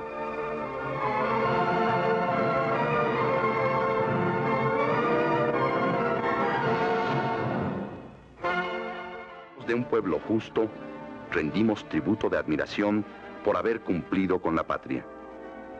Sus sabias y justas leyes han guiado y seguirán conduciendo a México hacia su destino. La Constitución de 1917 es nuestra suprema ley de leyes. En ella se hizo realidad el esfuerzo histórico de los mexicanos por imponer una norma que asegure la convivencia racional de los mexicanos al amparo de la libertad y en la búsqueda de la igualdad. Fíjate, un día vamos a hacer una, una entrevista. Tenemos muchas entrevistas pendientes contigo, pero hacer estos documentales, cuando uno ve ahí las escenas, no sé, las fotos de los Casas Sola, las escenas de la revolución, no sabe o no alcanzamos a veces a entender el gran trabajo, la investigación, hasta los derechos de muchos de esos, de esos eh, testimonios y que forman parte de un documental que vemos en, ay, sí, 10, 12 minutos, ah, bueno, sí, ya. Pero el trabajo para integrarlo es largo. Y la suerte, la pura suerte de que me hayan Ah, bueno, pedido pues eso, ¿no? También, también la suerte de hacer lo que te gusta y la suerte de hablar de quien te cae me bien. por lo que me, digo, me pagan por hacer lo que quiero, eso me gusta muchísimo y agradezco muchísimo, Batista. Pero la, la investigación tiene su lado mm, azaroso, su lado, pues hay que andarle buscando. darle, hay que Sí, ¿a poco, a- poco dices, ay, sí, escenas de la revolución y te caen así del cielo? No, pues hay Estas que ir son originales. Hay que elegir. Estas son originales. Yo hay que hice. editar, Sí, sí. hay que sí. No, no, tiene su Sí, chiste. yo sé que tú eh, estás muy favorecido por Zeus, pero... Por Zeus, sí, sí, y por mi mamá. Por Zeus y por, y por tu mamá, exacto. Doctor, doctor, ¿con qué nos despedimos sobre lo que acabamos de ver? Nada, pues mira, es que hago esta película sobre don Jesús y 30 años después consigo una chamba dirigiendo una casa de cultura que se llama Jesús Romero Flores. Está en la calle de Culiacán, ahí en la, en la colonia Condesa. Y entonces ahí tuve un vínculo muy estrecho con la familia y con un club del INAPAM, puras personas arriba de 65 años. Ajá. Y yo soy el padrino de esa generación. Oye, qué maravilla. me- bueno, no o sea, ya me- tenías labor con las personas mayores. Era lo único que me interesaba de la casa. Había muchas cosas, pero la casa de, de los de la tercera edad era mi favorita. Comía con ellos ahí en un Vips. Bueno, fue el momento más, más agradable de mi vida, estar conviviendo con gente que eran bastante mayores que yo. Había dos gentes de 95 años. La tía de Carlos Monsiváis, imagínate. Y publiqué ahí un poema que hice a los 17 y lo publiqué con ellos a los 74. Pues te tardaste un poco, se pero llama- no sí. importa, peor es que no salga. Era flores de invierno, la mía era de primavera, pero... Tienes faceta de poeta. Fui poeta, fui poeta enamorado en la preparatoria, luego ya no. Ah, bueno. Pero aquí lo importante es Muy don bien, Jesús Romero ya Flores, un hombre de la quinta edad que sigue inmortal ante nuestro auditorio. Muchísimas gracias a ti por este trabajo, Emilio, y gracias a usted por habernos acompañado durante tres horas. Yo espero que sea de los campeoncísimos, campeoncísimas que nos ven las tres horas y algunas personas hasta en repetición. Gracias al público de Cuernavaca, de Sonora, de la Ciudad de México, de Estados Unidos, de Chile, como lo dijimos hace rato. Gracias por estar todas las personas que viven en esta, nuestra queridísima República Mexicana. Recuerden que tenemos el 55 51 66 4000 55 51 66 4000 para que se comuniquen con nosotros y hay un correo electrónico público arroba aprenderenvejecer.tv. Les vamos a agradecer que esté con nosotros nuevamente. Esta es la primera revista, Aprender a Envejecer, la primera revista dominical para personas adultas mayores y familia que les acompaña. Nos vamos a ir, como fue el Día de la Candelaria, pues nos vamos a echar unos tamalitos con Olga y nos lo va a contar el cuarteto de los hermanos Flores. Feliz domingo.